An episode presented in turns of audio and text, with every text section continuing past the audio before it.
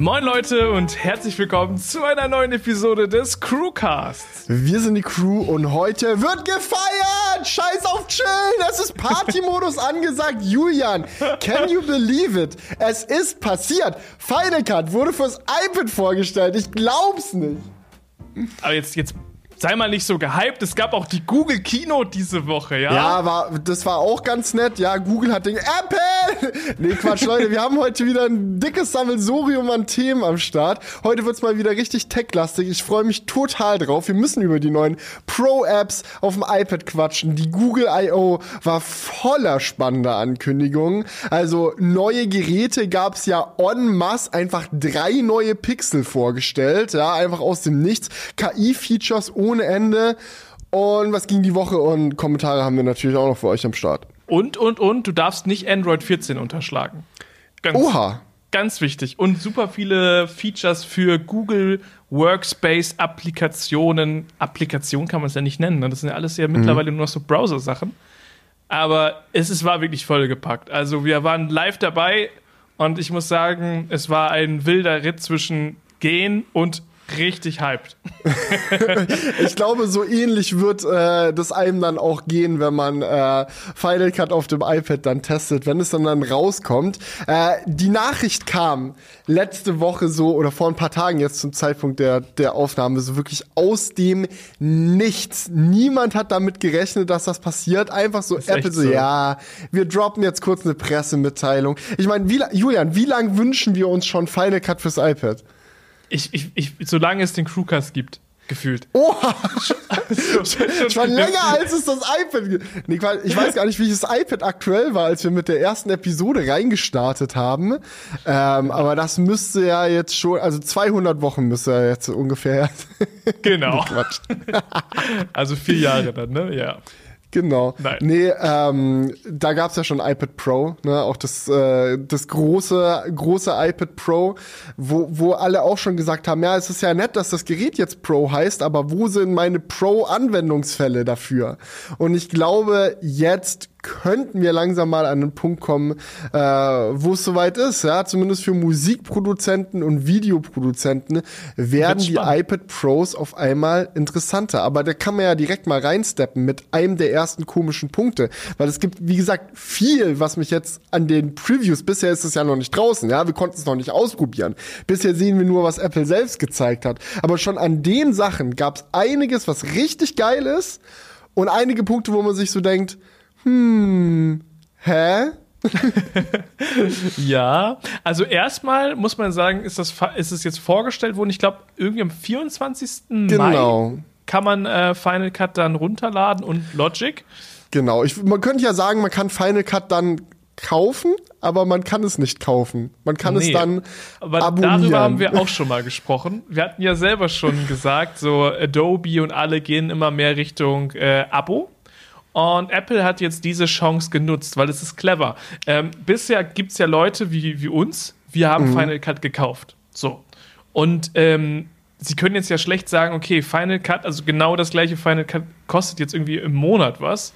Und damit nimmt man quasi den Leuten, die es gekauft haben, das weg. Ähm, aber sie haben einen cleveren Weg gefunden, das zu umschiffen. Denn wer es auf dem iPad nutzen möchte, ja, und derzeit jetzt 4,99 im Monat. Ja, oder 50 Euro im Jahr geht, glaube ich, auch. Also kannst du auch ein Jahr, günstiges Massenjahresabo ja. irgendwie noch abschließen. Logic auch noch mal einzeln. Ich sehe die schon noch irgendwann mit so einer Apple One Pro Subscription, wo irgendwie dann all ihre Pro Tools drin sind oder Klar. irgend so ein Kram.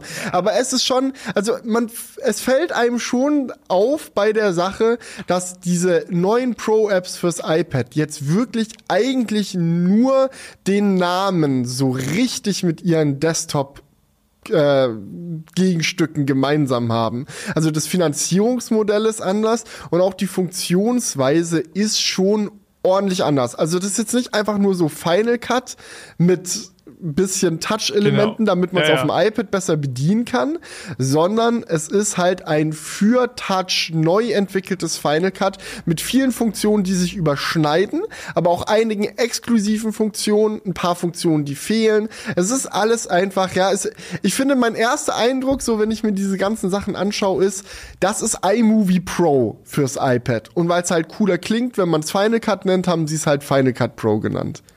Mhm. Und ähm, meinst du, wir könnten so unsere YouTube-Videos dann damit äh, schneiden oder ist das jetzt eher noch, mhm. also. Ich bin, glaube ich, schon zu. Ich glaube, wir zwei sind schon zu tief drin in dieser Videoproduktionsgeschichte. Also wir haben so unsere Workflows, wissen genau, was man alles machen kann, haben unsere im Kopf voreingestellten Vorstellungen, ey, was wie gehe ich jetzt eine Problemlösung an? Aber ich glaube, für Leute, die neu in Videoschnitt reinkommen, kann es eine geile Sache sein. Ich meine, ich will jetzt noch nicht Vorschusslorbeeren verteilen, weil ich das Programm ja, wie gesagt, noch nicht ausprobieren konnte. Ähm, kleine Info übrigens auch dazu, ne? Man braucht ein Gerät mit M1-Chip, um Final Cut laufen lassen zu können. Also auch ein iPad Pro, das jetzt irgendwie noch einen A-Chip mit AX irgendwie, keine Ahnung, ich weiß nicht mehr, bei welcher Zahl sie da aufgehört haben, aber halt die, die Pro-Geräte, die vor dem M1 kamen, die sind alle nicht supported. Manche von denen unterstützen noch Logic, also da ist es ein bisschen offener, aber für Final Cut so brauchst du schon den M1-Chip und dann ist es halt wirklich, es ist ein sehr spezielles Ding für eine sehr spezielle Zielgruppe. Ich glaube, es ist so ein bisschen das Programm, mit dem sie die Leute abgreifen wollen, die für Shorts und Reels und TikTok und so ihren Kram schneiden, eh alles mit dem iPhone filmen und dann da halt ein Tool brauchen, mit dem sie geil auch unterwegs Sachen schneiden können, ohne es gleich so mega kompliziert zu haben wie volles Final Cut auf dem Mac.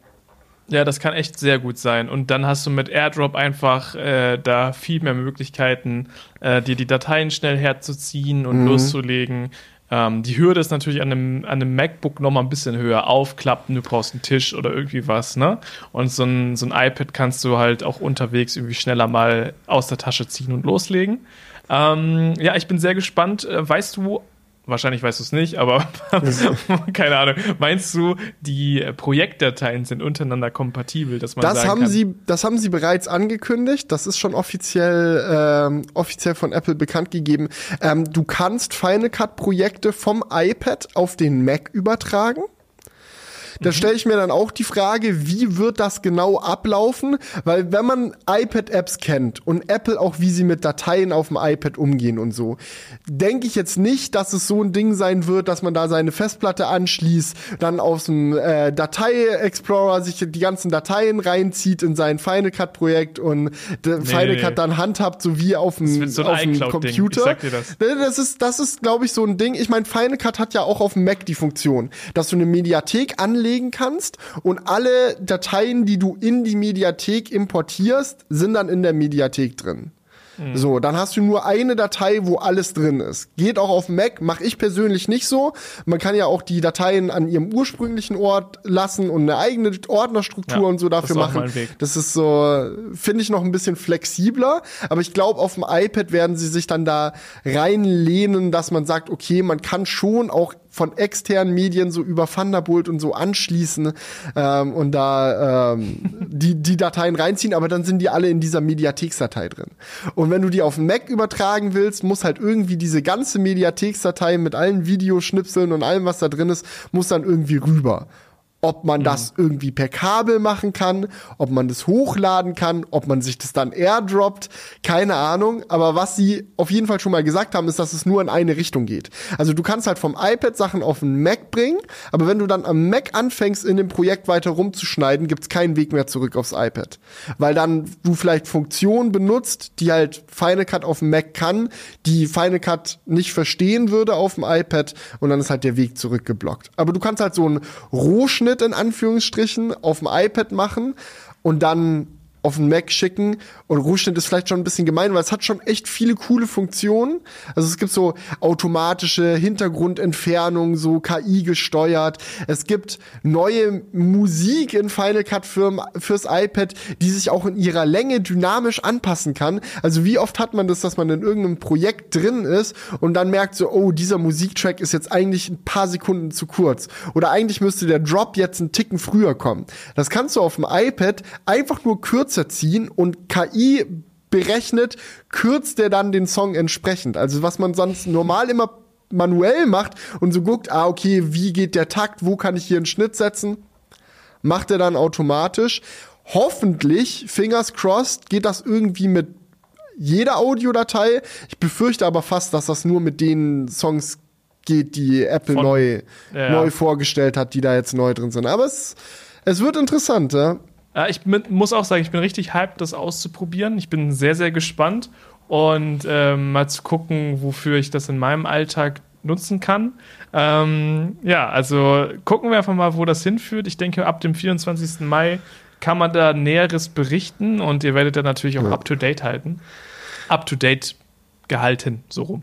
Ja. Hier im Crewcast. Aber ich würde sagen, da gerade dieses Thema für nicht alle Crewcast-Hörer so mega relevant ist, weil dafür musst du halt einfach schon im Videogame sein. Und über die Logic-Geschichte können wir jetzt einfach nicht sagen äh, oder nicht nee, nee, nee. sagen. Lass, den, lass dann äh, den äh, sagen. Wir, wir streuen das jetzt über Wochen. Also ihr müsst jetzt den Crewcast abonnieren und wir streuen das über Wochen immer wieder so ein bisschen rein, damit wir hier nicht so einen heftigen Final Cut Nerd Talk mhm. haben und die Hälfte der Leute sich denkt, Jungs, jetzt kommt doch mal bitte zu den Pixel. Ich hatte halt auch schon überlegt, ob ich dann irgendwie einen Review zu Final Cut oder so auf dem iPad produzieren soll für meinen Channel. Aber ich habe halt wirklich die Befürchtung, dass es keinen juckt. Ja, ja. dass sie alle so, nee, was ist das? Aber für uns ist es halt krass und es ist halt auch generell krass im, im Hinblick darauf, dass Apple halt nach Gründen sucht, ihre iPads mehr Pro zu machen. Und vielleicht ist das mit der neuen Software gel gelungen werden wir dann sehen. Wir werden auch auf der WWDC dann sehen, was es fürs neue iPadOS und so alles gibt. Aber das ist alles Zukunftsmusik. Leben wir doch lieber im Hier und Jetzt und arbeiten mit den Sachen, die schon gestern als die Zukunft von heute vorgestellt wurden. Genau, ähm, die man zwar in den meisten Fällen noch nicht benutzen kann, aber sie wurden zumindest schon mal vorgestellt. Und äh, zwar reden wir da jetzt natürlich von der Google Keynote und die Go Google, die Google I.O., die war wirklich die, die lang. Sehr lang. Es waren so viele Sachen in dieser I.O., ähm, dass, dass man sich so teilweise gedacht hat, so, hä, wie lang gucke ich diese I.O. jetzt schon? Und ich glaube, sie war im Endeffekt über zwei Stunden lang. Oha. Und das ist natürlich schon ein Brett. Aber man versteht auch, wenn wir mal hier auf unsere Crewcast-Liste gucken, was ich jetzt hier alles für, für Themen rausgeschrieben mm. habe. Äh, es war auch einfach super viel, was anzukündigen war. Ich glaube, bei Google war ein mega Druck da, dass sie sich jetzt beweisen mussten. Weil gerade Microsoft und OpenAI sind so vorgeprescht in der KI-Welt ähm, und die erste Präsentation von Google, wo sie da so ein bisschen was zeigen wollte, naja, die lief eher nicht so äh, prickelnd. Und ich glaube, Ach, jetzt. Was jetzt meinst du, da war was alles tipptopp? ja, da wurde sich ja so dezent blamiert. Und äh, dementsprechend, ja, war da jetzt, glaube ich, einfach ein bisschen Nachholbedarf. Und das hat sich wirklich über eine Stunde gezogen. Also die äh, KI-Thematik wurde wirklich lang und intensiv besprochen. Also falls euch das im Detail äh, interessiert, schaut da mal vorbei. Äh, wir werden euch jetzt hier einen kurzen Roundup dazu geben. Und auch wenn der Crewcast auch gerne mal zwei Stunden dauern wird, kann, ähm, ja. versuchen wir es Weniger Informationen, mehr Meinung.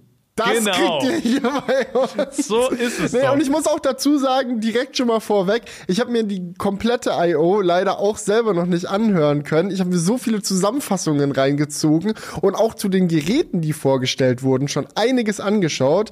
Ähm, ich war nämlich selber noch damit beschäftigt, mein Video zum Pixel 7a äh, fertig zu kriegen. Und äh, dann ging die I.O. so los und ich so, shit, ich will die I.O. gucken. Aber ich muss mein Video noch fertig machen.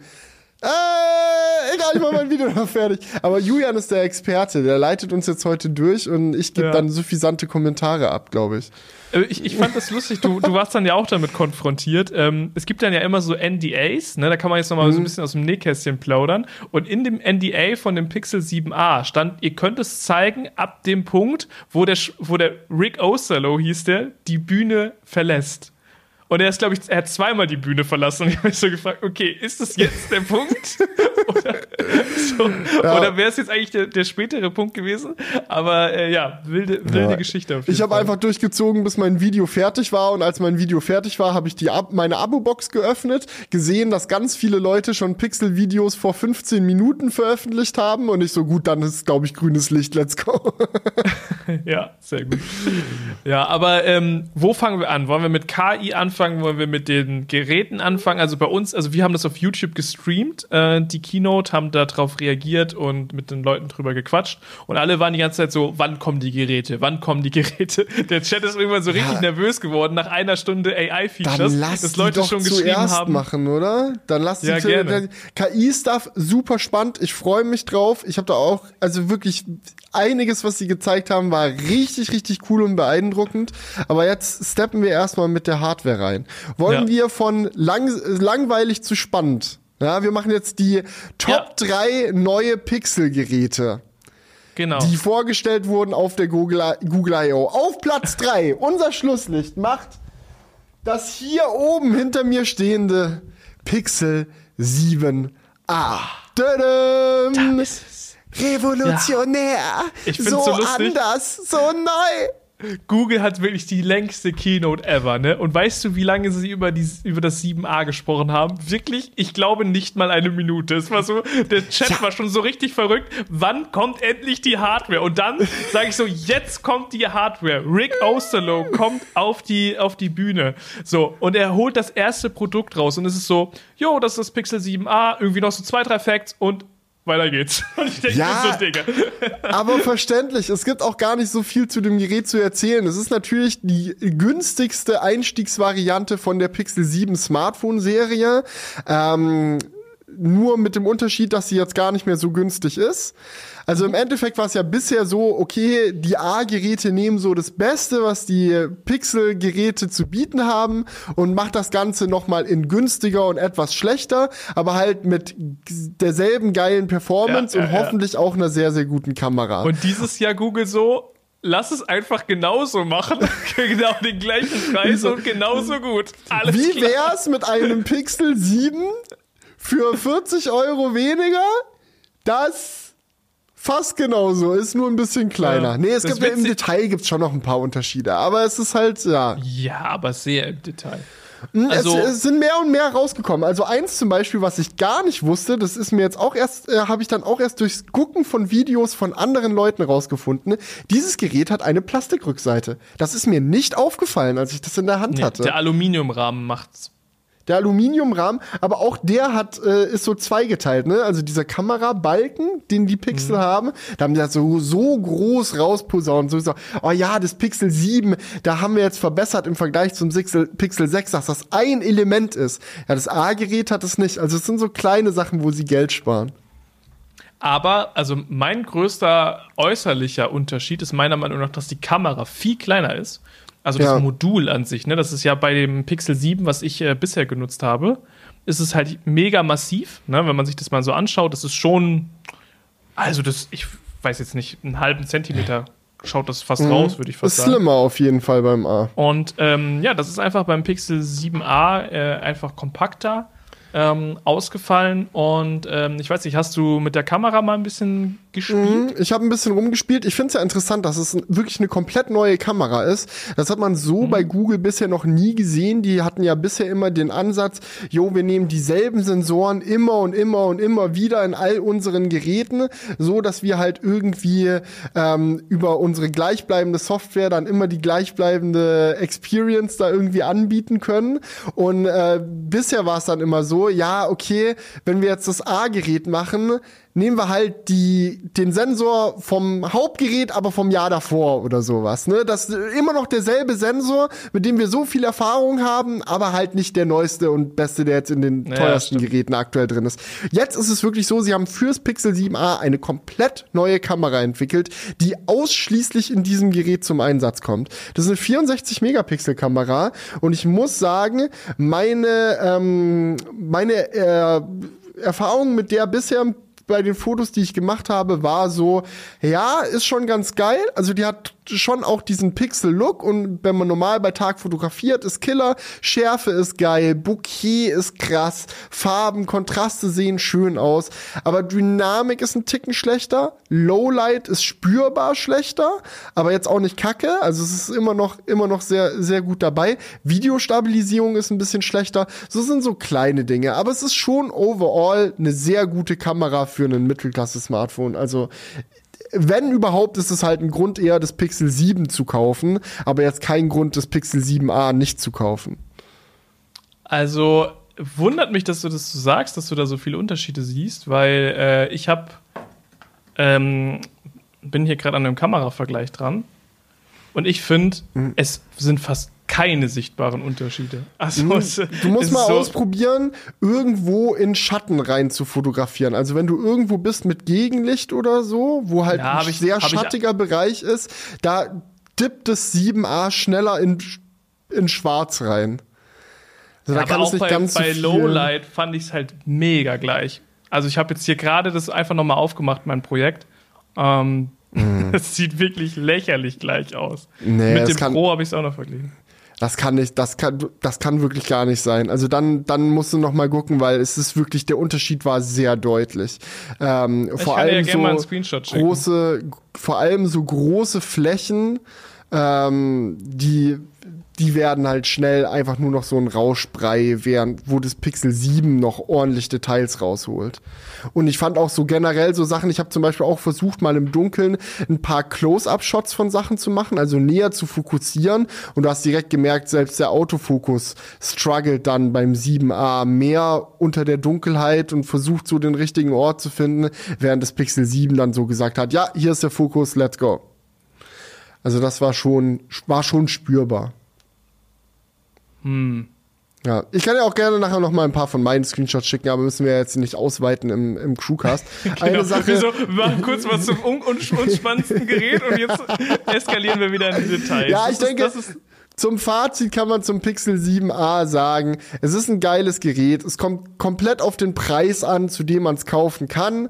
Meine Theorie war jetzt, naja, der Abstand, der geringe, den es jetzt zum mittlerweile günstiger gewordenen Pixel 7 hat, der wird ähnlich bleiben, weil wenn das 7a im Preis fällt, fällt das Pixel 7 auch weiter im Preis und es lohnt sich eigentlich immer mehr, das Pixel 7 zu nehmen. Aber dann habe ich jetzt auch schon wieder gesehen, gibt es schon wieder so durchgeknallte Angebote. Wenn du das jetzt orderst, kriegst du Pixel Buds dazu und dieses und jenes. Also das muss man wirklich individuell gucken, was für Angebote man da vor der Nase hat. Ähm, aber ja, ich finde, haben sie gut gemacht. Ja. Besser so, als wie es beim Pixel 6a war. Da, das hatten sie ja ordentlich abgespeckt. So habe ich das Gefühl, dass man für die 500 Euro wirklich auch ein sehr, sehr stabiles Gerät bekommt. Nur für 550 mhm. bekommt man halt ein noch stabileres. Obwohl stabiler finde ich das Pixel 7a. Bei mir bei meinem 7 klappert alles irgendwie so ein bisschen von der Verarbeitung. Nee stabil war jetzt eher so ja, ich gemeint. Weiß, natürlich weiß ich ja, aber ich, ich wollte nur noch mal äh, da, dazu ein bisschen klugscheißen. Ähm, weil das finde ich, äh, beim, beim Pro höre ich immer so ein Stück in meinem Kameramodul und beim 7 ist, mhm. die, ist, der, ist die Lautstärkewippe einfach am Klappern.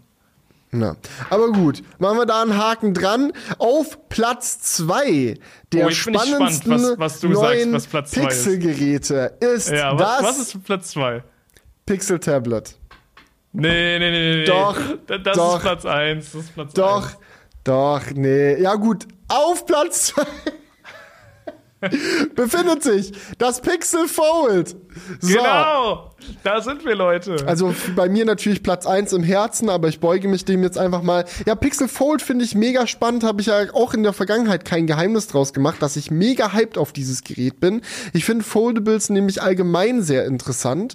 Ähm, bin aber, wie ihr wisst, äh, ein komplettes iPhone-Opfer und komme davon nicht weg. Und weil Apple halt eh äh, in absehbarer Zeit erstmal kein faltbares iPhone rausbringen wird, ist halt für mich immer so, ja, wenn ich jetzt halt ein faltbares Smartphone nutzen will, muss es halt irgendein Xiaomi oder irgendein äh, Oppo oder irgendein Samsung oder irgendwas in die Richtung sein. Und da sehe ich mich dann halt einfach nicht so, obwohl ich die Technik spannend finde.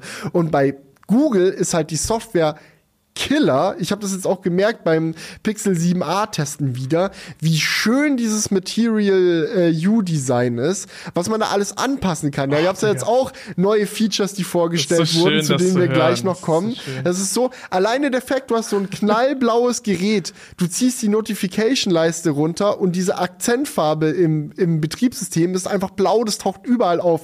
Beim iPhone ist es so, wenn du ein blaues iPhone nimmst, hast halt ein blaues Wallpaper, that's it. Da in dem Betriebssystem passt sich nichts auf die Farbe des Geräts an. Und bei dem Pixel ist das so schön gemacht. Es ist minimalistisch, es ist flach, es ist modern, es hat geile oh. Features. Also ein das Crewcast ist so zum Reinsetzen.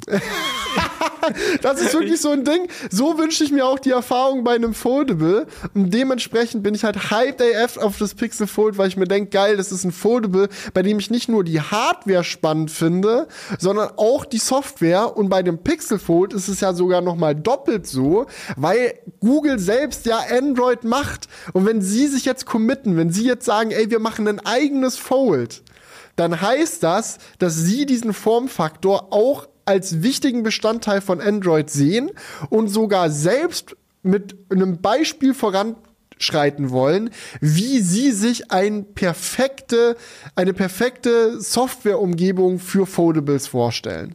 Und, ja, das und es ist halt einfach, es wird halt für alle Foldables extrem spannend, weil Google jetzt natürlich auch anfängt, ihre eigene Software, und die ist ja nun mal auf Android sehr wichtig, darauf anzupassen ne? und halt auch Betriebssystemfunktionen dafür bereitzustellen. Und ich denke, deswegen werden die Foldables einfach generell stark davon profitieren. Ähm, jetzt nicht nur das Pixel Fold, aber beim Pixel Fold haben wir es natürlich aus erster Hand und äh, da werden die Funktionen dann pixeltypisch natürlich auch als erstes gedroppt. Ähm, ich muss auch sagen, dass ich das Gerät gar nicht so hässlich finde, wie es äh, bei den Gerüchten teilweise gesagt wurde, so, ne, weil wir halt auf der ausgeklappten, auf der großen Seite quasi unsymmetrische ähm, Displayränder haben. Das hat halt viele extrem gestört, hängt aber auch einfach ein bisschen damit zusammen, wie das Scharnier in dem ähm, Fold eingebaut wurde. Mhm. Und ähm, ja, dementsprechend haben sie sehr versucht, das Fold dünner zu machen, was ich halt auch sehr cool finde, weil bisher hat man halt, also es sollte halt irgendwann zu dem Punkt kommen, dass wenn du ein Fold hast und es zuklappst, es so ist wie jetzt ein normales Handy. Also ja, ganz da ist halt schwierig, weil du hast halt immer noch mal mehr Technik drin, da kommst du nicht drum rum, aber es Aber wenn es sich weiterentwickelt so und die Technik generell dünner wird, also ich rede ja jetzt von der Zukunft, ne? Also sind wir auch mit dem Fold jetzt noch nicht. Ja, du wirst aber ja immer, du wirst ja immer ein Smartphone, das nicht foldable ist, dünner mit einem größeren können, Akku ausstatten können bei derselben Dicke. Aber ja, ich weiß, was du meinst und ich Wenn's bin halt gespannt, wie sich's anfühlen wird in der Hand, weil auf der einen Seite ist halt das Pixel Fold so mit das eines der flachesten Foldables, die jetzt vorgestellt wurden bisher, mhm. so auf dem gesamten Markt. Ja. Aber gleichzeitig halt auch ein sehr breites Gerät. Also wenn du es zugeklappt benutzt auf dem Außendisplay, dann ist es halt wirklich sehr breit. Schau mal, so viele Foldables, gerade die Samsung-Geräte, die sind so länglich. Da benutzt du das Außendisplay und es ist halt wirklich, das fühlt sich an wie so ein 5 zu 1 Format oder so. Wie so ein ganz langgezogenes Display. Und dann hast du eine ganz schmale Tastatur auf der Vorderseite. Und irgendwie fühlt sich's nicht so richtig wie ein richtiges Smartphone an. Und bei dem Pixel Fold ist es jetzt so, ey, wenn du das einfach nur als Handy benutzen willst, keine Sorge, das Ding ist dünn, und das Ding hat einen vernünftigen Screen, mit dem du einfach Smartphone-Dinge machen kannst. Ja, Aber ja. wenn du möchtest, wenn du mehr Platz brauchst, wenn du ein Video gucken willst, irgendwas in die Richtung, ey, klapp das Ding auf und dann hast du einen, und das finde ich richtig geil, breiten aufgeklappten Screen. Weil das ist halt gut, es wird durch die dicken Displayränder oben und unten nochmal verstärkt, dass dieses innere Display halt eher breit als hoch ist. Es gibt ja auch Foldables mit quadratischem Screen und so. Und man merkt so doll, also ich finde, eine Sache, die ich super gern mit meinem Smartphone mache zum Beispiel, ist Videos gucken. So, das ist einer meiner Main, Main Use Cases für ein Handy. Und bei jedem Foldable denke ich mir so, geil, jetzt habe ich ein Foldable und wenn ich dann das Video in groß sehen will, klappe ich auf und gucke mir das Video an. Aber bei jedem Foldable, das ich bisher getestet habe, war das dann so, ja gut, jetzt habe ich den Screen aufgeklappt. Wie rum halte ich denn jetzt das Gerät? Wenn es fast quadratisch ist, dann hast du meistens die Qual der Wahl. Entweder nimmst du die etwas breitere Seite so zum Videos gucken, hast dann aber noch irgendeinen Lochnotch oder so in deinem Video an der Seite mit drin, dafür ein etwas besseres Seitenverhältnis. Oder du drehst das Gerät halt, dann macht eh nicht so einen großen Unterschied, weil es eh fast quadratisch ist, der Screen. Dann hast du das halt nicht drin, aber dann ist bisschen, es ist halt immer irgendwie so hin oder her. Und beim Pixel Fold ist halt wirklich so, ey, klappt das Ding auf, du hast einen breiten Screen, keine Lochnotch, nichts, weil die Frontkamera für die Innenseite halt in dem Bezel drin ist. So, in, de, in dem Displayrand vers, vers, versinkt. Und dann kannst du einfach da deine Videos gucken. Du kannst es sogar halb aufstellen und hast dann so eine extra, haben sie bei YouTube extra angepasst, neue Software dafür geschrieben, oh ja, das dass es jetzt geil. halt diesen Foldable-Modus gibt, wo dann ja. das Video wirklich schön groß auf der aufgeklappten Seite gezeigt wird und du auf der Unterseite wie so ein Control-Pad für das Video hast. So fände ich auch, man geil. auch ganz gut Sorry. Ja, da hat man nee. auch ganz gut gesehen, dass die, dass die Hälfte des Bildschirms ungefähr 16 zu 9 ist. Die Hälfte? Und, ja, ja, genau. das kann wenn, sein, ja. Ne, wenn, wenn, wenn du das gerade in diesem aufgeklappten Zustand hast, ne, wie, so ein, wie so ein Notebook quasi, war, glaube ich, genau der, der YouTube-Screen eine Hälfte von dem. Ja, aber es war nicht ganz 16, äh, 16 zu 9, würde, glaube ich, oder? Doch. Das kann, äh, äh, ich es war schon, auf jeden Fall geil. Es war auf jeden Fall geil gemacht. Es sah, sah chillig aus und ich freue mich darauf, das zu benutzen. Ich muss auch sagen, von meiner Seite aus, die Bezels, ich bin so ein Typ, ich reg mich schon über dicke Displayränder auf. Und ich glaube, es wird auch dazu beitragen, dass ich das Fold nicht ganz so modern finde dann, dass es sich nicht ganz so modern anfühlt, wie es sein könnte. Ich glaube aber auch, dass viele an der Front die Diskussion komplett aus dem Zusammenhang reißen und richtig aufblasen, weil es halt so viele Dinge gibt, die wichtiger für eine gute Erfahrung mit einem Foldable sind als Displayrender. Und ob die beim Pixel Fold gelungen sind oder nicht, das wird man dann rausfinden, wenn man es testet. Aber ich würde es jetzt noch nicht einsagen, nur weil der Displayrand ein bisschen breiter ist. Ja, ist richtig. Ähm, ich, bin, ich bin generell einfach äh, gespannt, wie es sich dann anfühlt, wenn man es benutzt. Ne? Weil auf diesen ganzen Videos sah es halt jetzt schon immer irgendwie cool aus, aber das ist ja, das heißt ja nichts, ne? Weil ich meine, Foldable irgendwie ähm, spannend zu inszenieren und darzustellen, ist, glaube ich, relativ leicht. Aber man hatte bisher, glaube ich, bei jedem Foldable, also zumindest was ich so genutzt habe, dann immer so das Gefühl, ha, irgendwie ist es noch umständlich, das zu benutzen. Mhm. Und ich glaube, an diesem Gefühl muss Google einfach sehr arbeiten, ne? dass man das, dass ja. man diese, dass es einfach sich natürlicher anfühlt. Die Continuity muss da sein. Eine Sache, die halt auch problematisch ist bei Foldables, ist immer die Anpassung der Apps. Gut, da kämpft Android ja seit immer eigentlich schon dagegen. Ich erinnere mich noch an die Zeit, wo Android-Tablets immer komplett Müll waren, weil wirklich gar keine App angepasst war. Das hat sich ja mittlerweile auch stark gebessert. Aber auch die Foldables werden so einen Prozess durchlaufen müssen. Ich meine, wie lange gibt's jetzt das Galaxy Fold schon? Instagram, TikTok, all diese Apps, das juckt die nicht. Mach mal Instagram auf dem Foldable auf, das sieht so scheiße aus. Oh ja, Aber umso oh ja. wichtiger ist es halt ein Außendisplay zu haben, wo man dann einfach sagen kann, gut, für diesen Use Case falte ich es halt einfach nicht auf. Oder Und du machst halt Multitasking. Und Multitasking ist so ein Punkt, da muss ich sagen, ey, was die da softwaretechnisch fürs Pixel Fold ent entwickelt haben, hat mich auch abgeholt. Also sie haben jetzt so ein neues Dock, also dieser Balken, den man halt unten am unteren Displayrand hat bei Android, um Multitasking zu machen, so zwischen Apps zu wechseln, auf den Homescreen zu gehen, den App Draw, äh, den Multitasking Draw und so aufzumachen, wo man alle offenen Apps sieht. Also dieser Balken, der hat jetzt eine neue Funktion, wenn man das Fold auffaltet und zwar die, dass ein Dock daraus entstehen kann. Also du ziehst es so leicht hoch und dann hast du auf einmal so ein Multitasking-Dock, wo du dir die äh, Apps, die du viel benutzt, einfach rausziehen kannst, um so eine Splitscreen-Ansicht und so zu machen. Und ich finde es interessant, weil auf der einen Seite haben die Samsung Folds so ein Dock schon länger, aber dauerhaft eingeblendet. Und Google sagt jetzt, nee, machen wir smarte Software, das soll, soll verschwinden, wenn man es gerade nicht braucht.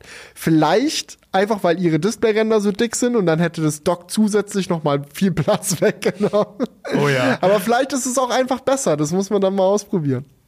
Ja, ich, ich freue mich auch einfach darauf mit diesem, also dass du diese Pixel-Kamera hast und dann halt die nutzen kannst, um Selfies zu machen. So, ja. ne, du kannst es ja aufklappen, auf dem Frontscreen dann halt den, deinen Kamera-Viewfinder sehen und einfach loslegen, von dir selber ein Video oder ein Foto zu machen. Mit der Weitwinkelkamera kannst du dann zum Beispiel äh, ein Hochkant-Video für Instagram oder so aufnehmen. Und dich dabei selber sehen. Wie geil ist das? Das ist so richtig Lekria-mäßig, nur in geil. So, ne? Dass du dich halt wirklich beim Film super sehen kannst und das halt in die aktuelle Zeit reingeholt in Hochkant. Natürlich, mhm. Querformat geht auch, klar, aber ähm, ich glaube, gerade so für Content Creation könnte das schon echt geil sein, ähm, dieser Formfaktor einfach. Ja. Aber gut, kommen wir zum spannendsten Gerät, würde ich sagen. Oder willst du noch nee, was eine Sache müssen wir noch bequatschen, den Preis. Es ah, ist ja, offiziell okay. jetzt 1800. Uff. 1900 sogar. 900 sogar in Deutschland. Ah! Mhm. ah oh nö, P bitte nicht. Warum?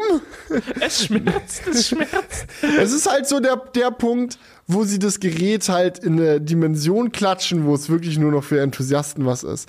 Weil wer kauft sich ein Pixel Fold, wenn er für dasselbe, schau mal, du kriegst für weniger so ein Gerät wie so ein Galaxy S23 Ultra oder so. So ein Hyper Productivity Smartphone, wo alles auf dem äh, modernsten und besten Stand irgendwie ist, außer vielleicht Fast Charging. Ähm, mit geiler Akkulaufzeit und so viel, was dazugehört. Und dann hast du halt dieses Google Foldable mit dem G2-Chip drin, der ja eh nett ist und alles, aber wenn du es dann halt mit einem äh, Snapdragon 8 Gen 2 vor Galaxy vergleichst, der zerbumst den halt mal sowas von, so. Und dann ist es halt so der Moment, wo du dir denkst, so, ja, du musst dieses Pixel Fold wirklich wollen, um bereit zu sein, High-End Flaggschiffpreise dafür auszugeben. Und ja. ich glaube, damit schneiden sie sich ordentlich ins eigene Fleisch. Das wird der Grund sein, warum es sich dann nicht sonderlich gut verkauft. Ähm, aber ja, ja, mal gucken. Sie verschenken scheinbar noch Pixel Watches und so dazu. Äh, einfach nur, um da noch mal die Käufe ein bisschen anzuregen. Aber weiß ich nicht. Das, ist, das, das hätte günstiger ausfallen ja, können. Aber ist das nicht auch so eine Sache, die super schnell fallen wird? Also ich kann es mir nicht vorstellen, dass das lange bei diesem Preis bleibt. Also Hoffen kommt halt, mal, ja? Hoffen kommt halt echt mal. auf die Stückszahl drauf an. Und eine Frage habe ich auch noch. Ähm, Hast du irgendwo gehört, wer dieses Fold baut? Oh, also. Weil ich könnte mir halt vorstellen, dass es von Samsung gebaut wird, weil Samsung und Google, die sind hier schon sehr close. Werden die Pixel-Geräte aktuell nicht von HTC gebaut? Ich bin da so raus. Ich weiß es nicht. Also ich weiß, dass bei den Pixel-Geräten zumindest ganz viele Komponenten von Samsung sind. Okay, keine Und ich könnte mir halt auch vorstellen, dass der Foldable Screen auch von Samsung oder so ist. Aber ja, aber es hat auch ein paar Features, die die Samsung-Geräte nicht haben, oder? Also ich weiß ja, nicht, wie es mit der Wasserfestigkeit Samsung, zum Beispiel Die neuen Samsung-Geräte kommen ja auch erst noch. Also, äh, ne, ne? Also vielleicht ist das... Also ich meine, Samsung ist doch immer im, im, im Sommer mit, ihr, mit ihren Foldables. Ja, true, ja. Also das kann halt auch sein, dass Samsung da einfach gesagt hat, komm, ihr bekommt es jetzt ein paar ja. Monate früher, freut euch.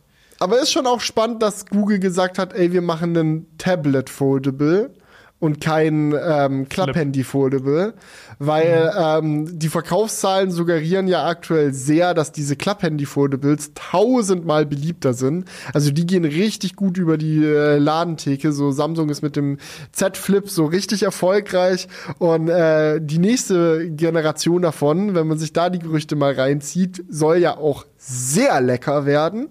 Ähm, aber ich glaube, es ist einfach für Google so der Punkt, da merkt man, es geht ihnen nicht darum, die in Stückzahlen zu verkaufen, sondern es geht darum, wirklich eine Plattform für spannende Android-Software auf Foldables zu schaffen. Und so Flip-Phone-Foldables gut, was willst du da mit der Software machen? Vielleicht ein genau, paar Widgets für den Außenscreen, ansonsten ist es Android. Ich habe auch irgendwie das Gefühl, sie wollen das gar nicht viel verkaufen, weil dazu hätte halt einfach ein anderer Preis dahinter stehen müssen. Vielleicht ja. ist es, das ist, äh, vielleicht hm. wissen sie auch, hey, das ist jetzt Gen 1, Gen 2, das, das, das wird's dann. Das ist es. Obwohl ist natürlich auch ein heftiges Statement zu sagen, die wollen es gar nicht verkaufen. also. Nee, aber es kann, ist, ja, ist ja ein legitimer Punkt, ja. Vielleicht wollen sie es wirklich nicht verkaufen, wie Apple VR. Ja? Vielleicht wollen die das auch nicht wirklich verkaufen. Vielleicht ist es wirklich einfach nur erstmal ein Statement und dann guckt man später. Wir werden es sehen. Gut, das spannendste Pixel. Julian. Das spannendste Pixel kommt jetzt. Das ist das Pixel Tablet. Nur leider ist der Downer auch hier, dass der Preis einfach den Bogen überspannt. Echt? Ja. Findest du gut? Ich habe mir jetzt die Specs nicht genau angeschaut. Ich glaube 600 Euro oder was kostet das? Oder ist in Euro schon wieder teurer? 679. Ja gut, du kriegst halt einen Smart Speaker mit Ladedock und ein Tablet und es ist halt irgendwie sehr viel in einem. Die Frage mhm. ist halt, wie geil ist das Tablet ohne Dock? Das ist und so wie geil ist der Smart Speaker? Weil ich glaube, so geil ist der auch nicht. Also dafür ist er einfach nicht groß genug. Also ich kann mir nicht vorstellen, dass ähm, das jetzt so ein richtig heftiger Sound aus diesem Dock ist. Aber erklären wir es einmal noch mal kurz. Wir haben auch schon drüber gesprochen äh, hier im Crewcast, deswegen kennen die meisten das Konzept wahrscheinlich. Wir haben ein Tablet mit einem Dock. Du kannst das Tablet an das Dock magnetisch dran klippen lassen. Dann hast du quasi ein Nest Hub in größer oder du kannst dann halt sagen, hey, ich brauche das Tablet gerade auf dem Sofa, ich will mir irgendwas anschauen, dann nimmst du das ab, dann steht dann nur noch der Dock alleine und wartet wieder auf das Tablet und sobald du fertig mit der Benutzung bist, packst du es wieder drauf und dadurch ist halt dein Tablet stets aufgeladen und es hat auch einen Zweck, wenn du es halt nicht benutzt. Und das ist das, was mich am meisten triggert bei Tablets. Ähm, zumindest in meiner, in meiner Nutzung habe ich sie immer nicht allzu häufig gebraucht. Und das heißt, sie liegen super lange irgendwo rum, werden nicht benutzt und ähm, ja. sind dann leer, wenn man sie braucht, weil sie halt nicht ja. aufgeladen sind. Das Aber ist dann immer du, das. Du steckst halt auch Geld in ein Produkt, was du dann halt nicht so frequentiert nutzt. Und dann fragt man sich natürlich auch, muss das jetzt sein? Und deswegen habe ich immer je, jedes Tablet wieder verkauft. Ähm, und so Nest Hub zum Beispiel nutze ich mega gerne. Es ist immer wieder so, bringt mir immer ein Lächeln ins Gesicht, wenn ich meine Google-Fotos darauf sehe oder wenn ich halt eben checken will, wie das Wetter ist, Chromecast irgendwie nutzen, beim Kü ja. äh, in der Küche stehen. So, solche Sachen kannst du halt dann damit machen. Aber dafür finde ich den Preis dann irgendwie zu heftig. Weil es, es kann nicht mit einem iPad Air oder so mithalten. Das hat einfach viel mehr Power und du kannst viel mehr geilen produktiven Kram damit machen. Ähm, klar, das iPad Air kannst du nicht so geil irgendwo hinstellen, aber ist das jetzt der Use, Use Case, wo du dann sagst, ich zahle 700 nicht. Euro? Wart, ich, ich sag's dir, wart ab, die klauen das. Die klauen ja. das. Ich sehe die da sowas von. Also das Warte, was kostet denn ein iPad Air aktuell? Ich glaube, offizielle, offi offizielle App weniger. Oh, weiß ich nicht. Ähm, hier 769 Euro für einen Baseline iPad Air.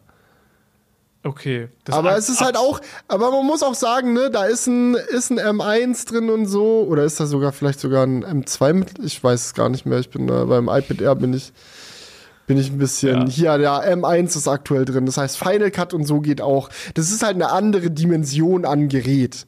Ja, das mhm. hat und das, dem. Das ist jetzt 90 Euro teurer dann. Okay. Ich dachte irgendwie, ich dachte irgendwie, es wäre günstiger noch. Na, es gibt ja noch das war, geile war iPad 10, Julian, das tolle iPad 10 mit dem tollen Apple Pencil Support über ein Adapter und ein Kabel und ja, das gibt's, ja. das ist ein Ticken günstiger, aber das iPad Air kostet fast 800. Und dann hast du auch nur 64 Gigabyte. Also wenn du das Ding vernünftig benutzen willst, musst du eigentlich noch ein bisschen, bisschen mehr drauf. Aber das ist jetzt auch UVP, ne? Also ja, wahrscheinlich Straßenpreis geringer mittlerweile. So, so ein iPad ist halt so, du nutzt es halt vielleicht in der Uni und so, du hast so viele Programme, die auf dem Pencil optimiert sind und das, das hast ja. du ja bei, also ich glaube, das ist einfach das Pixel-Tablet nicht. Das Pixel-Tablet ist was zum Konsumieren. Zum, das steht zu Hause, du willst damit Videos gucken, äh, dies, das. Ja. Ähm, es ist, glaube ich, kein produktives Gerät. So, und hat auch einen G2-Chip drin, oder? Also, oder. Ja. Genau, genau, gut. Ja, wundert, wundert jetzt eigentlich auch nicht. Ähm, nee. Was haben wir denn jetzt Neues über das Pixel-Tablet erfahren, was man vorher aus den Gerüchten noch nicht wusste? Preis. Ich denke, eine Sache, Preis, ich denke, eine Sache, die mich zumindest noch, äh, oder zwei Sachen, die mich noch gut abgeholt haben, ist erstens, wie sie gezeigt haben, dass die Software im Dock-Mode einfach wirklich super nah an dem Nest Hub ist. Also das ist nicht irgendwie was, was sie jetzt irgendwie fürs Tablet gemacht haben. Dann macht das Tablet da halt Tablet-Dinge, während es gedockt ist. Nee, nee. Du dockst das Ding und aus dem Nichts ist es halt wirklich einfach nur noch so ein Smart Screen für zu Hause, den jeder nutzen kann zum Licht einstellen und dieses und jenes. Aber sie haben die äh, Software auch noch um ein paar Features erweitert. Man kann zum Beispiel relativ easy Account switchen, was mir positiv hängen geblieben ist, so dass wenn du ein Tablet für die ganze Familie Familie kaufst und verschiedene Leute dann halt hin und wieder das Tablet aus dem Dock nehmen, um kurz auf dem Sofa zu chillen, was zu machen, es halt wirklich ein Tab braucht und dann ist es dein Tablet. So, du tippst also, ja, als Felix anmelden, ja, als. Ellie anmelden, ja, als Minibar genau. anmelden. Das mit dem, so, mit dem Fingerabdrucksensor war, glaube ich, vorher nicht bekannt, ne? Das machten die mit dem Fingerabdrucksensor? Ich, das meine, ich, das, ich meine, das Ding hat oben rechts einen Fingerabdrucksensor und dann kannst du da einfach deinen Finger drauflegen wenn das so switcht, umso besser. Ich fände aber auch schon so geil. Einfach nur, weil es halt so ein Shared-Gerät ist und dann kannst du dir deine eigenen Apps selber drauf installieren, dich bei deinen eigenen Google-Konten anmelden, dein eigenes YouTube drauf benutzen und so weiter. Und, was ich auch sick finde, es hat Chromecast-Support. Es ist einfach ein Tablet, auf das man Chromecasten kann. Du hast das Ding irgendwo bei dir zu Hause in der Ecke stehen und jeder, der in deine Wohnung kommt, kann so easy Musik draufwerfen, Videos draufwerfen, dieses jenes. Du musst dich da nicht anmelden oder sonst irgendeinen crazy Shit koppeln. So egal, wer bei dir zu Hause zu Gast ist. Dieser Screen ist da und verfügbar, um Medien abzuspielen. Dieser Lautsprecher ist da und verfügbar, um Medien abzuspielen. Und jeder kann, egal ob er mit seinem Finger jetzt rangeht oder ob er was vom Handy drauf wirft, direkt auf diese Hardware zugreifen. Und das finde ich einfach gut durchdacht. Ja, mega. Und äh, ich muss sagen, ich bin halt wirklich hyped auf das Gerät. Aber wenn du dir unterm Strich dann vorstellst, das kann ein Nest Hub auch. Ne? Also du kannst auch auf ein Nest Hub irgendwie äh, Fotos schie schießen. Ja, aber ein Nest Hub ist nicht Videos. so groß, oder? Wie groß ja, ist denn der größte Nest Hub? Es, es, gibt, es gibt noch einen Nest Hub Max, den gibt es aber, glaube ich, nur in den USA. Ähm, Nest Hub Max gibt glaube ich, nicht in Deutschland. Das ist ja wild. Ja, der sieht auch fast gleich aus. Der ja, sieht eigentlich aus wie das Pixel-Tablet. Der sieht genau ja. gleich aus. Eigentlich haben sie also das spannendste neue Pixel und alles, was sie gemacht haben, ist äh, das Display abnehmbar. ja, aber das, also ich, es ist halt aus, weil ich mich halt persönlich sehr drauf freue, ähm, finde ich es halt cool. Aber das Problem für mich ist halt wirklich der Preis. Weil wenn du dir halt ja. überlegst, du, ich habe den Nest Hub bei mir zu Hause habe ich für 40 Euro beim Black Friday irgendwie geschossen. So, also so lächerlich günstig. Vielleicht waren es auch 50, aber es ist wirklich ähm, weit weg von den 100 Euro. Und mhm. jetzt sollst du 700 Euro für eine größere Version davon zahlen. Also das ist halt einfach wild. Und das ist, äh, steht in keinerlei Verhältnis zueinander. Also das, der Nest Hub ist vom Preis-Leistungs-Verhältnis so krank viel besser. Der Nast Hub ist einfach nasty gepriced. Da kann Google nichts machen. Steht sich ja. wieder selber ich sehe gerade, der kostet naja. aktuell 51 Euro. Der Nest Hub? Ja. Also nicht beim Black Friday. Also okay, es ist einfach. Lol. Das wie, ist ja wie, nothing. Und also jetzt mal halt ernsthaft. Da ist, ein, da ist ein Lautsprecher drin, da ist ein Display drin, das es hat WLAN, das ist alles, was da drin ist. Also das, die könnten ja unmöglich Gewinn damit machen. Ich glaube es auch nicht. Also es ist so ein Echo Show 5. So. Nur in etwas geiler. Also ich hatte davor, ich habe mein Echo Show 5 mit dem Nest Hub ausgetauscht und das ist, es sind Welten, die dazwischen liegen. Wie, wie sich das Produkt einfach anfühlt. Naja. Geil. Okay, gut. Ein Hardware-Punkt sehe ich hier noch. Oder ist das keine Hardware? Was ist es? Äh, Führ, ja, also, führ mich ja, ein in das Thema. Genau, ich fühführe dich sehr gerne ein. oh, jetzt wird's, jetzt wird's äh, nicht mehr jugendfrei, Leute. Wir reden über den Google G-Punkt, den G-Spot. Ja. Nee, wir hatten so im Livestream, äh, fing, fing, im Chat wieder so eine Diskussion an, wann denn endlich der G-Spot vorgestellt wird. Ähm, das ist nämlich so ein Gag, der ist durchs äh, Internet gegangen, ähm, dass so. Google halt auch so einen eigenen äh, Tracker macht. Also quasi ein Pixel, Pixel-Tags oder Google-Tags oder wie auch immer die heißen. Mm. Oder halt G-Spot. Keine Ahnung. Auf jeden Fall gab es da einige Gerüchte und es wird auch mega viel Sinn machen, ne, dass für so, eine, für so ein riesiges Betriebssystem wie Android halt einmal da halt auch ein Produkt rausgebracht wird.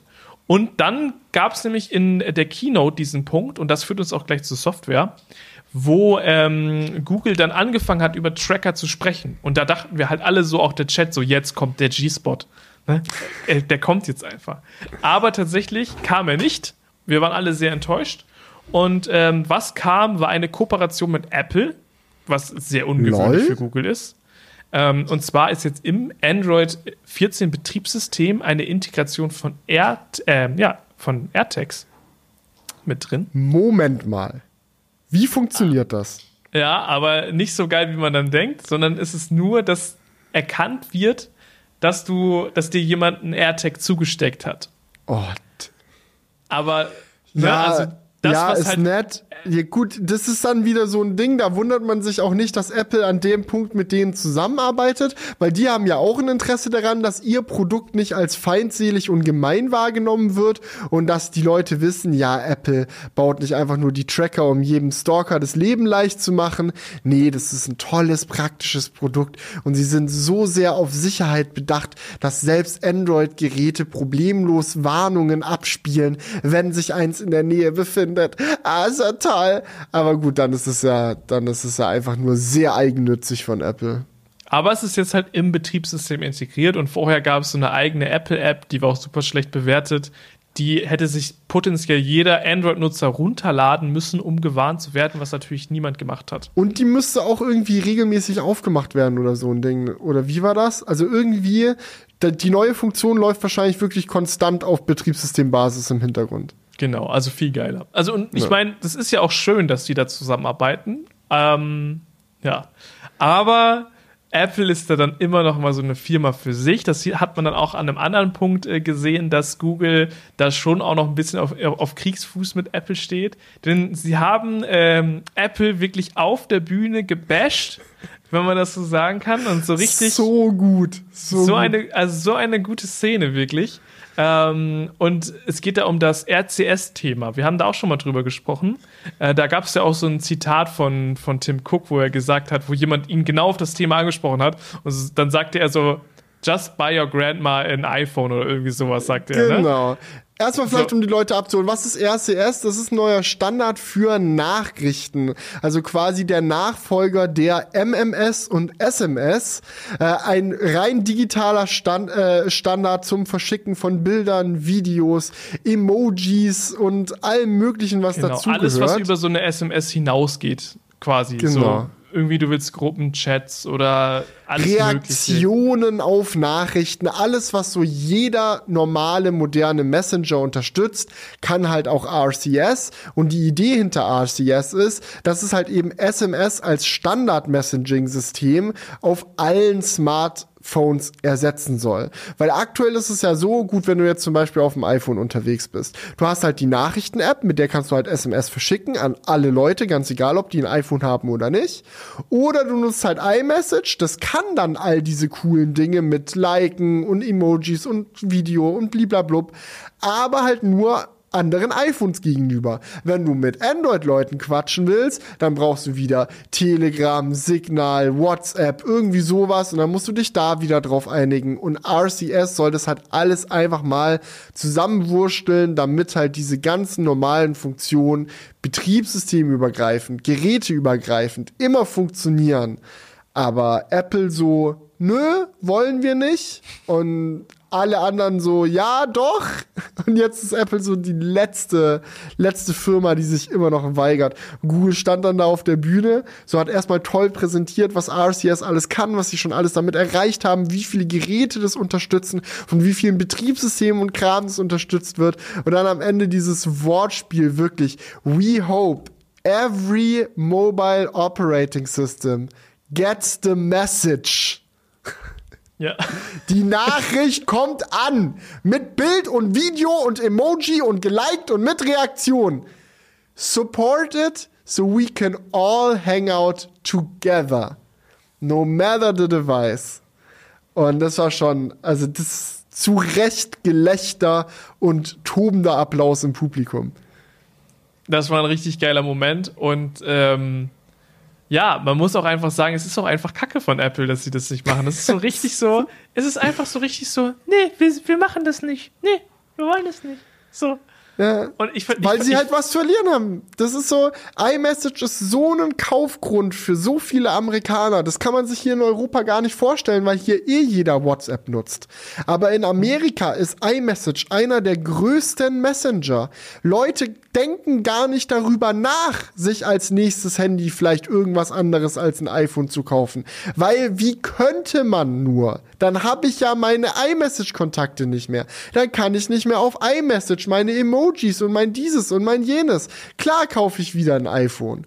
Und Apple ist das bewusst, deswegen wollen die das nicht aufgeben. Aber das ist, dass das wirklich der einzige Grund ist, das nicht zu supporten, zeigt halt, wie, wie kapitalistisch Apple dann oft doch im Herzen ist. Also nicht, dass die anderen Firmen nicht kapitalistisch sind, aber Apple hat wirklich, ist wirklich sehr hart am Geld hängen geblieben. Also das ist so, der, der Geld hat dort einen sehr hohen Stellenwert. Und das sind so Situationen, da merkt man es einfach und da denke ich mir immer wieder, ach komm, tu doch ja. der Menschheit einen Gefallen. Seitdem Tim Cook halt am Ruder ist, da wurde halt sehr äh, auf, auf Finanzen optimiert. Das, ja. Es gibt auch, so, es gibt auch so ein, so, ein, so ein Chart, wo du siehst, so ab dem Punkt, wo Tim Cook in die, in, ins Unternehmen rein ist, ist irgendwie so der Umsatz so richtig so ruckartig hochgegangen. So. Ja, war schon länger da, aber seitdem er CEO ist zumindest. Genau. Und ähm, das, das ist halt wirklich, äh, ja, das ist halt einfach so das Ding. Ich, find, ich finde halt, das Apple-Ökosystem hat noch viele weitere Punkte, die das Ökosystem für Leute attraktiv machen. Ich finde, da kann man schon auch mal sagen, komm, wir nehmen diesen einen Punkt und öffnen den. Oder? Also, als ob die Leute, die jetzt gerne ein iPhone nutzen, dann nicht mehr sagen, jetzt nutze ich kein iPhone mehr.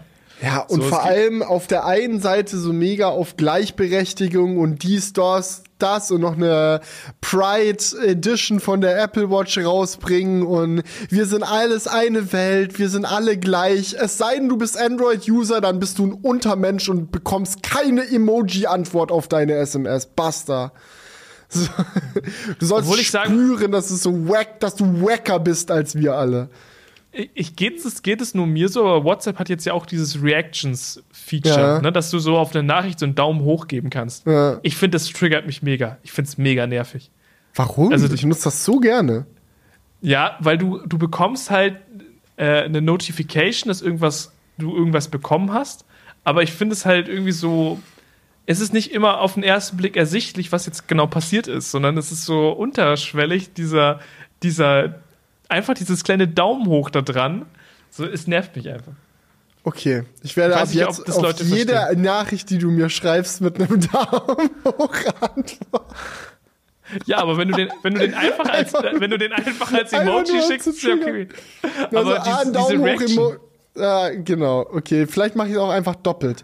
Ich schicke dir erst einen Daumen hoch Reaction, dann noch einen Daumen hoch Emoji und dann kannst du auf meinen Daumen hoch Emoji nochmal mit einer Daumen hoch Reaction reacten. Ja, aber würde mich mal interessieren, ob es noch anderen Leuten auch so geht. Ich finde es irgendwie einfach unübersichtlich, weil es noch so eine Ebene in den Messenger reinbringt. Keine es Ahnung. bringt eine dezentere Ebene mit rein und das war lange vermisst von meiner Seite aus zumindest. Also mir hat das die Kommunikation stark erleichtert, weil es gibt so viele Sachen, gerade in Gruppenchats oder so. Erleichtert. Nein, es ist einfach so. Es gibt so viele, so viele äh, Situationen, wo du in Gruppenchats oder sonst irgendwas, wo jetzt nicht wirklich immer nur von dir eine ausführliche, ausformulierte persönliche Reaktion notwendig ist, sondern alleine so ein Ding, ja, jemand schickt dir ein Selfie oder keine Ahnung was, so, da muss ich jetzt keinen ausführlichen Satz mehr dazu schreiben. Oh, Schatz, du siehst heute so hübsch aus. Oh, sondern ich kann es einfach liken und die weiß, ich habe das wertgeschätzt, das passt so. Also in einem Gruppenchat verstehe ich das Feature noch am besten, weil dann siehst du so, okay, es haben jetzt mehrere darauf reagiert, finden es gut, finden es nicht gut, so, keine Ahnung, kannst du eine Frage stellen, seid ihr heute um 18 Uhr am Start und dann kommt einfach so ein, yo, yo, yo, ich bin auch am Start da finde ich es okay, aber in so einem Einzelchat finde ich es nervig. So, hm. ja. Okay. okay, also Julian ist gegen ähm, RCS und sagt Reactions komplett ein. Nö, gegen RCS, da habe ich gar nichts einzuwenden. Ich bin nur gegen nee, nee, Reactions. Naja, und es soll ja auch gerade High-Quality-Videos verschicken und so ist ja mit auch einer der Hauptfeatures. Naja, gut. Ähm, dann haben wir das. Was ist denn noch alles bei Android 14 neu? Weil da muss ich dir ganz ehrlich sagen, bin ich gar nicht so tief drin gewesen in dem Thema. Eine Sache habe ich gesehen, die ich ultra geil fand, und zwar dieses KI-Generieren von neuen Wallpapern. LOL?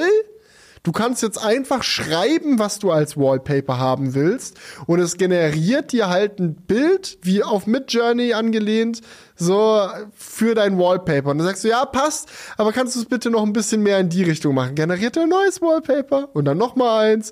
Und dann, ja. also das sind so, das ist schon cool. Das ist cool AF.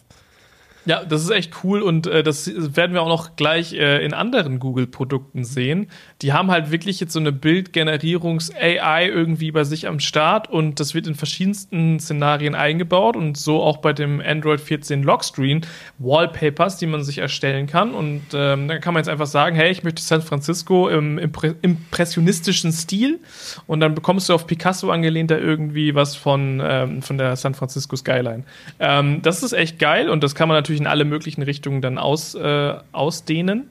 Aber ich fand, das stand so hart im Kontrast dazu, dass sie vorher so ein Wallpaper gezeigt haben, das man erstellen kann, wo man so Emojis eingeben kann und dann macht er da so einen Pattern raus. Und das fand ich so peinlich, das war so lächerlich. Also auch im es Chat war und im Livestream. richtiges Boomer-Feature, sorry, war, aber es wer sah auch macht wirklich das? nicht gut aus. Es sah einfach nur billow as fuck aus. Wirklich. Wer macht das? Also wirklich, Google hat ja eigentlich echt ein gutes Gespür für Design. Auch wenn wir gleich nochmal zu dieser KI kommen, die jetzt auch in die Google-Suche kommen soll. Es ist wirklich alles so schön dezent designt und dann bringen die so ein Feature raus, wo ich mir nur wirklich alle Augen abkleben möchte. Und es ist einfach so, das ist einfach schlimm. Einfach mit so einem Panzertape einmal quer über die Augen. Ja. So, jetzt ist besser. Oh, endlich.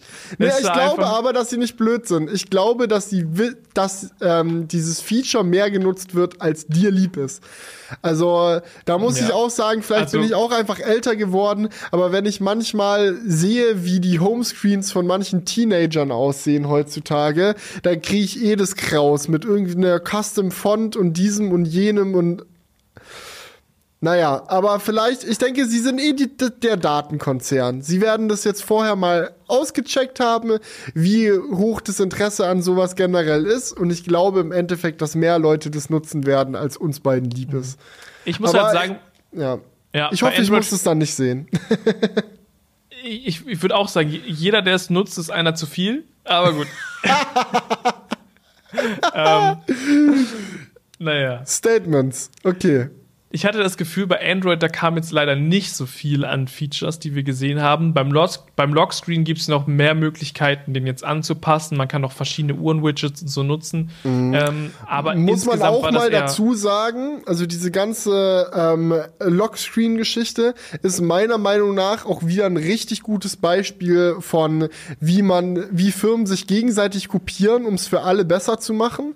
Weil das war schon obviously sehr inspiriert von dem, was Apple mit ihren Lockscreens jetzt gemacht hat beim letzten Update. Aber andererseits, also wirklich gar kein Front an der, der Stelle, sollen sie gerne implementieren. Und wenn wir gerade dabei sind, darf sich Apple dann auch ganz viel von den neuen KI-Features bei Google abgucken. Bitte, danke, okay, passt. Ja, definitiv. Ähm, lass mich noch kurz das Android-Thema ab, abfrühstücken. Ähm, weil wir hatten die RCS-Geschichte, wir hatten äh, die Wallpaper, wirklich äh, peinliche Geschichte. Äh, dann hatten wir das coole Wallpaper mit AI. Es gab dann halt, wie, wie schon am Anfang gesagt, dieses Feature, dass jetzt alle Tracker erkannt werden. Es geht ja nicht nur um AirTags, das haben wir jetzt so hervorgehoben, aber auch Tile oder wie sie alle heißen, werden jetzt alle besser erkannt. Ne? Also es war einfach mhm. so eine Kooperation von den Herstellern, wo Apple auch mit dabei war. Genau. Und bei Android Wear gab es noch das WhatsApp Upgrade. So, oh, und das ist, glaube ich, fast die heftigste Nachricht, weil du kannst jetzt Sprachnachrichten auf deiner Android Wear Watch die anhören und auch aufnehmen. Und das ist doch mal mega praktisch. Die Frage, die ich mir dabei stelle, weil das jetzt wirklich so ein Ding ist, also da, da fragen wir ja seit immer schon danach. Seit das ist so wie immer. Final Cut aufs iPad bringen. noch krasser. Also ich guck mal kurz nach.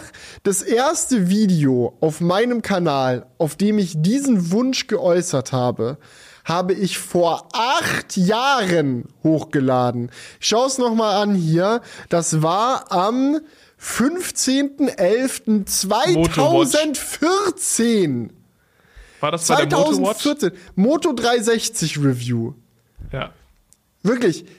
Das war der Moment, wo ich mir gedacht habe, so, das ist ja ganz nett mit diesen neuen Smartwatches, die jetzt irgendwie rauskommen und irgendwie alles, alles besser machen sollen, aber ohne WhatsApp-Sprachnachrichten ist ein bisschen meh.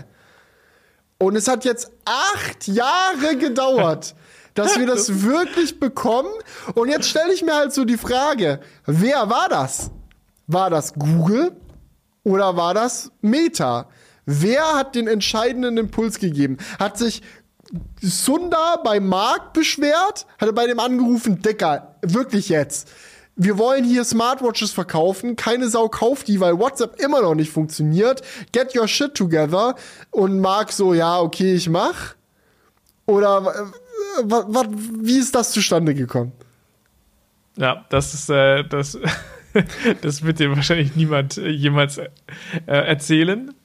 Das ist der Leak, auf den ich noch hoffe. Das ist, äh, soll gerne mal dann irgendwann so noch verfilmt werden, wie das da, wie das passiert ist. Ja, würde mich auch interessieren, aber das ist, äh, waren auf jeden Fall meine Highlights zu Android 14. Ja. Also, Interessiert halt ja. auch doppelt, weil wenn es Googles Motivation war, sehen die Chancen ja eher mittel aus, dass die Apple Watch das auch demnächst dann mal irgendwann bekommt. Aber wenn jetzt, äh, ich meine, WhatsApp geht ja auch gerade viele Veränderungen durch. Du sollst ja jetzt bei WhatsApp auch demnächst dich auf und jetzt halte dich fest, mehreren Smartphones gleichzeitig einloggen können. Nein! Doch, oh.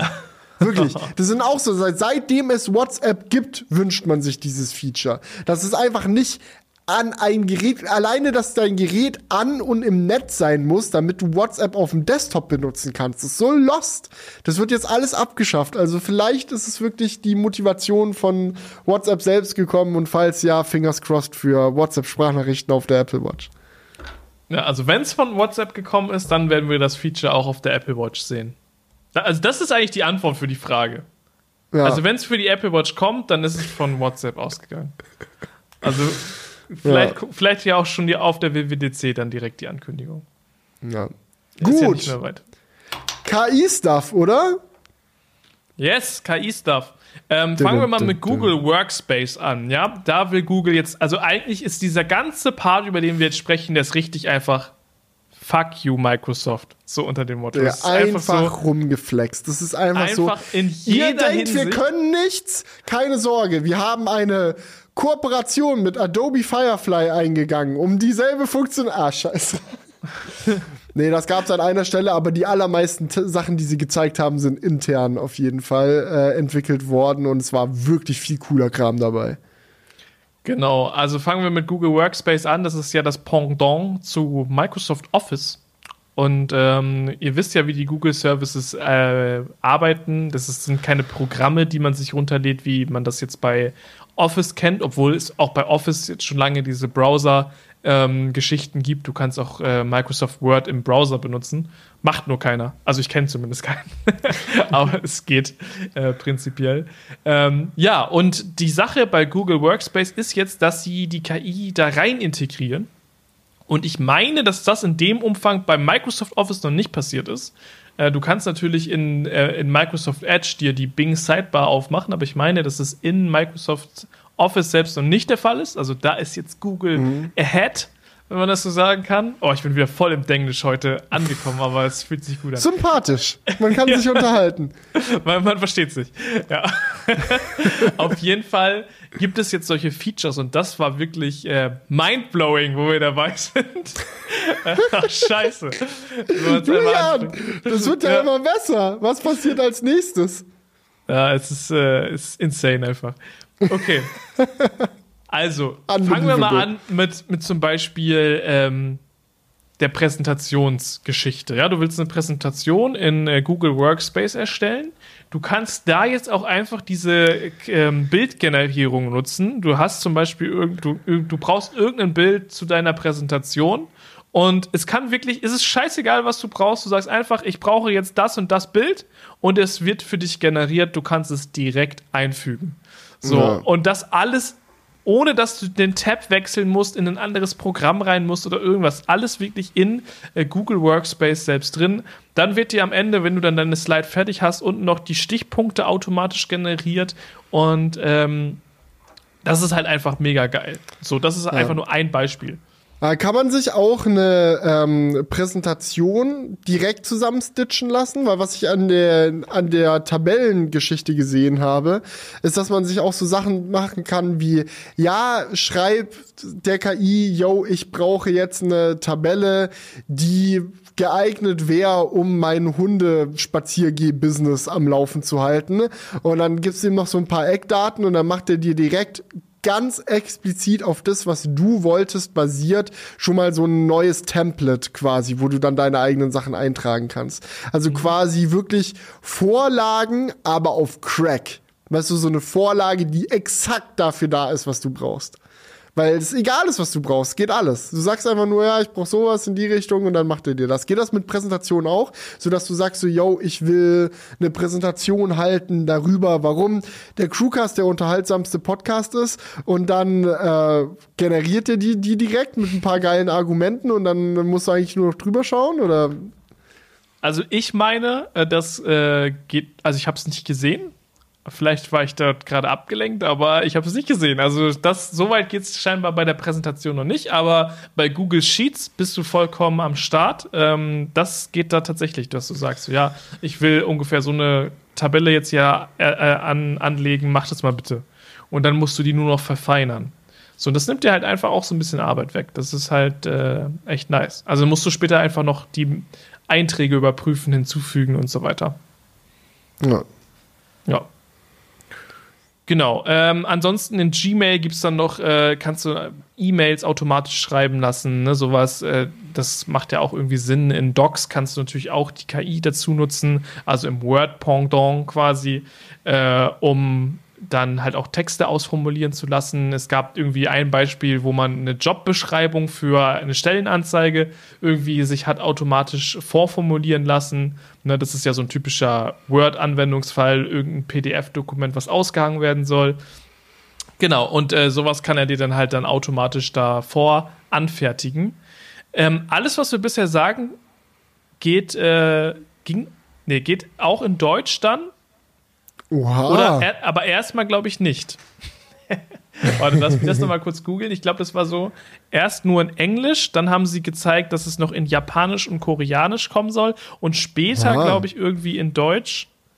Äh, aber da Wann war, auf Schweizerdeutsch? Das ist doch jetzt die Pla Frage. Plattdeutsch. oh, jetzt ja wieder auf Deutsch. Ja. Wann? Frag doch Google Bart, wann Google Bart auf Deutsch verfügbar ist. Also so tief in wir sind weit gekommen mit KIs, aber so weit wohl noch nicht. Okay, also haben sie anscheinend einfach nicht gesagt. Bald auch auf Deutsch, ja. Demnächst, bei Gelegenheit. Äh, im, äh, Im Fall. Hast du das übrigens gesehen beim, beim, beim Fold? Ähm, so ein paar von den äh, Multitasking-Features ähm, werden noch nicht bei Auslieferung verfügbar sein denke ich mir auch so, ja, was ist das denn? Oh, weiß ich jetzt nicht. Ja. Schwierig. Naja. Okay. So ist es nun mal. Äh, du kaufst Gen 1 und du bekommst Gen 1 und dann wird die wichtige Software, also ich glaube, das war so Copy-Paste zwischen so Apps und sowas. Ich mhm. meine, das war das. Das kommt dann halt einfach äh, im Herbst. Wann Immerhin kannst du dich darauf verlassen, dass du bald dann ein Update bekommst, das irgendwas kann. Das kann man beim Pixel, bei Pixel-Geräten immer sagen. Ja, jedes Jahr gibt es ja. ein Update und manche Sachen werden geiler. Immer. Ja, genau. Über einige Gut, Jahre. Aber lass uns doch jetzt noch mal zu dem großen letzten Thema kommen. Ähm, und zwar der Google-Suche. Ne? Und wir haben da ja schon beide äh, unsere Essays auf YouTube hochgeladen. Ne? Microsoft mhm. versus Google, äh, wie sieht's aus? Wir haben uns hier auch schon im Crewcast den Mund fusselig geredet darüber, ob Google sich sein äh, Geschäftsmodell kaputt macht, wenn sie sich ähm, der KI annähern. Ne? Wer klickt dann noch auf Anzeigen und so weiter? Äh, sie haben es jetzt gezeigt, wie es aussehen wird. Und äh, das fand ich mit äh, auch am spannendsten neben der äh, Technik Hardware. Und zwar wird es eigentlich genauso aussehen wie Microsoft Bing. Ähm, muss man ehrlich sagen, nur in dezenter und es sieht irgendwie erwachsener aus. Also so das rein sieht stylisch aus. Ne? Ich finde die Anordnung auch geiler. Es ist so richtig am oberen Rand. Es ist nicht so an der Seite integriert. Das finde ja, ich ganz nice. Mo und auf Mobile und ist es doch bei Bing auch so. Achso, stimmt ja, auf Mobile, ja. Ähm, mhm. Und ähm, die Quellenangaben sind visuell auch irgendwie schöner gemacht. Ich finde, eine Sache, die man direkt dabei merkt, ist, dass Google wenig eigene Gestaltungsfreiheit hatte bei der Sache. Es, was sie da machen, ist gerade nicht, yo, wir preschen jetzt voran und zeigen mal hier, wie es gemacht wird, sondern sie haben die Bedrohung durch Microsoft und Bing gesehen und haben einfach darauf reagiert, so wie Mark auf äh, potenzielle Bedrohungen für Instagram reagiert. Die haben das genommen und einfach mal bei sich eingebaut. Was für Auswirkungen das jetzt auf ihre Werbebusiness und dieses und jenes hat, wird man sehen.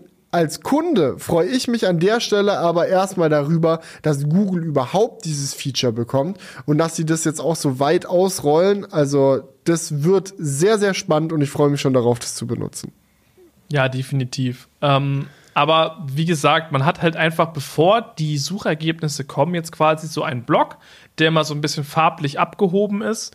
Und darin wird dann halt deine Frage beantwortet. Und ich glaube, Google erkennt selbst, ob je nachdem, was du eingibst, ob das jetzt gerade eher so chatmäßig ist, ne? also ob das so eine mhm. richtige Frage ist. Und dann wird er automatisch dann äh, drauf geantwortet. Ähm, so stelle ich mir das vor. Also bei, bei Microsoft Bing ist es ja gerade noch so ein Chatfenster, das sich öffnet. Ne? Oder auch, da gibt es auch so einen Chat-Reiter. Ähm, ich hatte jetzt bei Google eher das Gefühl, dass das alles so integriert ist. Mhm. Aber wir werden sehen. Ähm, und ja, im Endeffekt sind dann aber die Funktionen sehr ähnlich, wie wir das auch bei Microsoft Bing kennen. Ich würde sogar sagen, dass man bei Microsoft Bing vielleicht aktuell noch mehr Funktionen hat. Zumindest wurden nicht allzu viele Sachen jetzt gezeigt. Oha, Statements. ja, sag mal. Wir also werden sehen. Nee, keine Ahnung. Ich habe es ja auch nur oberflächlich bisher äh, gesehen, halt alles, was sie gezeigt haben. Und man, man wird das sehen, man wird das ausprobieren. Es hat aber auf jeden Fall schon mal von dem User Interface einen sehr guten Eindruck gemacht. Das auf jeden und Fall. Und ich freue ja. mich darauf, das auszuprobieren. Worauf ich mich übrigens auch noch freue, äh, ist diese Gmail-Geschichte. Das hm. hat mich wirklich komplett abgeklackst. Also äh, Google KI in Gmail bedeutet, du kannst für dich Mails verfassen lassen. Also du kriegst eine Nachricht, willst darauf jetzt antworten und statt dir jetzt mega lange dann irgendwelche Antworten aus dem Finger zu ziehen, schreibst du einfach Google, was sie da antworten sollen und die machen dir direkt einen Draft ready. Also es ist so, ja, keine Ahnung, schreib dem, also das Beispiel, was sie gezeigt haben, war irgendwie so, ja, dein Flug wurde gecancelt und dir wurde irgendein Gutschein als ähm, Entschädigung angeboten. Ja, schreib denen mal, dass sie sich ihre Entschädigung in den Hintern schieben können, äh, ich will Geld. Also kein Gutschein, die sollen mal überweisen. Äh, mach mal da die Antwort jetzt und formulier's bitte, bitte höflich, damit ich, damit's auch klappt. Weißt du, so, wenn man so richtig abgefuckt eigentlich schon ist von der Airline, gar keinen Bock, sich mit den Bürokraten da auseinanderzusetzen, tippst du einfach deine wütende Antwort so in ein paar brüchigen Informationsfetzen. bitte höflich. rein und wie eine, wie ein Sekretär auf Crack macht das Ding dir dann halt deine perfekte Antwort fertig. Und wenn dir irgendwas an der Antwort nicht passt, du geh mit dem, Maus, mit dem Zeiger noch mal rein, pass noch mal ein paar Wörter an, bau vielleicht in einen Satz um oder schreib den einfach.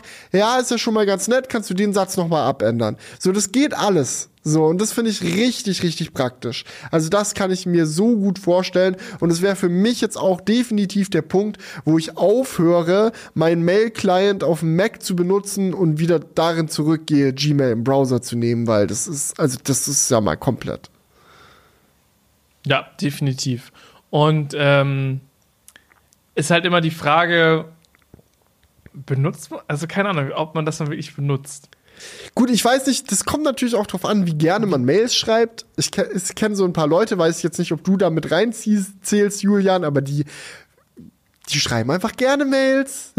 Die machen ihr Mailprogramm auf und es macht denen Spaß, ihre Formulierungen zu finden und so. Aber für mich ist die allerme der allermeiste Mailverkehr, der bei mir durchgeht, ist einfach nur irgendwer, der irgendwas von einem will, wo man irgendwie mit interagieren und reagieren muss. Und es ist alles so träge und so so zu viel irgendwie. Und dieses Feature kann einem da so viel abnehmen, das finde ich, finde ich sehr angenehm. Ja, schreibt dem, schreibt dem bitte noch mal eine Erinnerung, dass er die Rechnung bezahlen soll. Ja, bitte freundlich. Solche ja. Sachen. Nee, aber also ich schreibe gerne Mails, äh, definitiv, aber ähm, es, es nimmt schon viel, also Weißt du, manch, manchmal fragt mich dann Paddy an so einem Arbeitstag, was hast du jetzt eigentlich gerade gemacht? Und ich so, ja, ich habe Mails beantwortet. Und es, es dauert halt einfach manchmal einfach extrem lange, ne? Und wenn du halt ein Tool hast, was dir das halt äh, kürzer, kürzer macht, ähm, dann ist das natürlich mega nice, aber jeder hat ja auch seine Art und Weise, Mails zu schreiben. Ne? Also es müsste ja dann auch lernen, okay, wie schreibt er so, in welcher Art und Weise. So, keine Ahnung. Manchmal macht er so geile Stichpunkte da rein. Wie ist so sein, wie ist so äh, seine Art und Weise, dann Tschüss zu sagen. So, ne? Also so ein paar Sachen, die ja einen auch irgendwie dann so in den Mails ein bisschen ausmachen sollten natürlich auch übernommen werden können. Ne? Also dafür, dass ich das jetzt gerne nutzen würde. Aber wenn du dann halt immer schon so was Vorgefertigtes hast, wo du dann nur noch vielleicht Korrekturen machen musst, ist das natürlich schon äh, geil, wenn das dann gut funktioniert. Ja, und jetzt noch zu guter Letzt das letzte KI-Thema.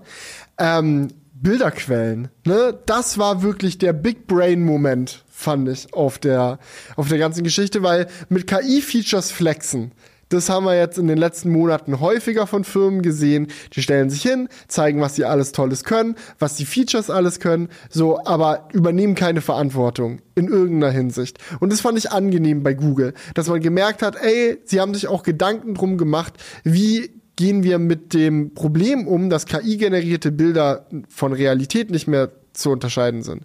Und da haben sie ein paar Sachen eingebaut, so wie ich das äh, verstanden habe. Auf der einen Seite einmal in den Metadaten wird ganz klar festgesetzt, ob das ein KI-generiertes Bild ist oder nicht, mit Erstellungsdatum und weiteren Parametern, die halt aus dem Bild nicht mehr rauszukriegen sind. Es gibt ein Feature, wo du dir halt die ähm, anzeigen lassen kannst, auch ob andere Bilder dann KI generiert sind oder nicht und wo die vielleicht zuerst gepostet wurden, wo die im Internet zuerst aufgetaucht sind. Solche Geschichten. Äh, und es werden wohl auch visuelle Hinweise im Bild selbst eingebaut, oder? Ähm, ich weiß nicht, ob ich das richtig verstanden habe. Für mich kam das so rüber, als ob das so bei Google Bilder, ähm, wenn du jetzt zum Beispiel bei Google Bilder so die, die ähm, Vorschläge bekommst, dass da so kleine Watermarks drauf sind, wo dann steht so, ja, das ist jetzt KI generiert oder nicht. Ich weiß, oder, oder ob die fest im Bild eingebrannt sind, da, das äh, kann ich jetzt gerade nicht hundertprozentig sagen. Na, vielleicht sind es auch einfach so Sachen, die es obvious machen sollen, dass es KI generiert wird. Also einfach irgendwo in die Ecke noch jemand mit sechs Fingern oder so. Sind es nicht immer vier oder so? nee, also, mal das so, mal so. Mal so, mal so. Und manchmal kommt aus dem Finger noch ein Ast mit einem zweiten Finger raus. Genau. Ja, aber nee, finde ich geil. Also ist, ist smart ein gemacht. mega wichtiges Thema, ja. Wichtiges Thema. Overall, ich denke, ich habe jetzt die Google I.O äh, einen Tag im Alltag getestet. Und mein Fazit ist, dass es das ist. Also mir hat's gefallen. Ich fand's dope. Applaus geht raus an Google für diese tolle Vorstellung. Ich bin jetzt sehr gespannt, wie die WWDC wird, weil im Herzen ist ja die Google I.O. und die WWDC eigentlich dasselbe Event. Es sind beides Entwicklerkonferenzen, wo neue Software gezeigt werden soll. Aber irgendwie habe ich das Gefühl, dass sich diese zwei Veranstaltungen dieses Jahr sehr stark voneinander unterscheiden werden. Ich sehe Apple irgendwie überhaupt nicht mit so vielen KI-Features. Gut, ein bisschen was machen sie, das hat man jetzt auch bei Final Cut gesehen und so, dass da so ein, zwei, aber es ist nicht mal ansatzweise zu vergleichen mit dem, was da Google aktuell abliefert. Andererseits sehe ich sie da eine volle Marketingveranstaltung für ihr Headset, äh, VR-Headset zu, äh, draus zu machen. Ich sehe sie da mit einem neuen MacBook und allen möglichen Kram, dass sie mit geilen, geilen äh, Intro-Shots und Animationen und so anpreisen können. Wer weiß, vielleicht sehen wir mal ein Mac Pro endlich oder who knows. So, das wird sehr abgefahren, aber ich glaube beim besten Willen nicht so softwarezentriert, wie es bei Google war. Und da merkt man mal wieder richtig doll, wie unterschiedlich die Charakteristik dieser zwei Firmen ist. Und das finde ich einfach spannend zu beobachten, weil es halt, ja, alle haben so ihre Vorzüge und Google hat dieses Jahr einfach mal eine Show abgeliefert, bei der sie richtig gezeigt haben, wo die Punkte sind, wo sie es drauf haben. Und ich freue mich einfach auf die ganzen neuen Features. Also Google-Dienste nutze ich ja eh auch auf dem iPhone viel. Und also wenn die Google KI in Gmail auf dem iPhone, oh, beste. Ja, da freue ich mich sowas von drauf. Ja, also äh, lange nicht so viel Positives von Felix Barlinger zu Google gehört. Ähm, ich bin echt gespannt, wie das Ganze dann, äh, wann das Ganze verfügbar ist. Also ich habe immer noch so ein bisschen dieses Gefühl, die mussten jetzt irgendwie was zeigen und haben es auch erstmal gezeigt, aber es ist noch nicht richtig fertig. Ich weiß gar nicht warum, weil das, was sie ja gezeigt haben, das funktionierte ja auch alles auf der Keynote, aber irgendwie beschleicht mich so dieses Gefühl, äh, dass, es, dass es vielleicht noch länger dauern könnte, als wir denken, bis wir diese ganzen Funktionen nutzen. Oh, Julian mit der Hypebremse wieder. Mm. Ist geil, was sie gemacht haben. Nein. Das ist geil. Schau mal, unfassbar. Google macht eine I.O. Ich bin gehypter als Julian Wegler. ja, ich hatte auch, ich hatte auch im, im Livestream so einen Moment, wo ich so richtig war, so. Ah. Ja, gut, aber Leute, dann machen wir jetzt mal den Techniksack in diesem Crewcast zu, würde ich sagen. Wir haben beschlossen, dass wir unser allseits beliebtes Format Was ging die Woche? Ziu! Nicht auslassen, sondern zur Abwechslung mal später reinschieben. Könnt ihr uns auch gerne mal in den Kommentaren und so ein bisschen Feedback geben, wie ihr das findet. Die Idee dahinter ist, gleich in den Crewcast reinkommen, gleich ein Thema am Start haben, gleich irgendwie in die Diskussion, nicht lange rumfackeln und ey, die, die am Ende noch da sind, die auch noch Bock haben, ein bisschen persönlich was von uns zu hören, das ist dann wie so eine Aftershow am Ende noch. Wir haben jetzt ja. den Crewcast durchgerockt, also mental gesehen ist der Crewcast jetzt eigentlich durch, aber wir hängen noch ein bisschen zusammen rum, ja, oder? weißt du, das ist jetzt so der Moment, wo man den obersten Knopf an der Hose einfach mal aufmacht, sich einfach hier so ein bisschen hinchillt und wo wir jetzt einfach noch so ein bisschen über unsere Woche quatschen. Ganz, ganz easy. Den obersten Knopf erstmal. Du, ich trage Jogginghose, kein oberster Knopf. Ich auch gerade, aber egal. Das ist der imaginäre obere Knopf, der Ey, jetzt aufgemacht Man sieht mich on camera nur ab T-Shirt aufwärts. Da ziehe ich mir auch keine enge Hose an, wo ich den Knopf erstmal aufmachen muss. Aber ja, was ging denn so die Woche? ja, also die, die Woche war auf jeden Fall sehr geprägt A von der Google Keynote. Mhm. Wir haben das Livestream-Setup den ganzen Tag dann aufgebaut und getestet und dies und das. Ähm, was, boah, was war davor? Was war davor? Oha.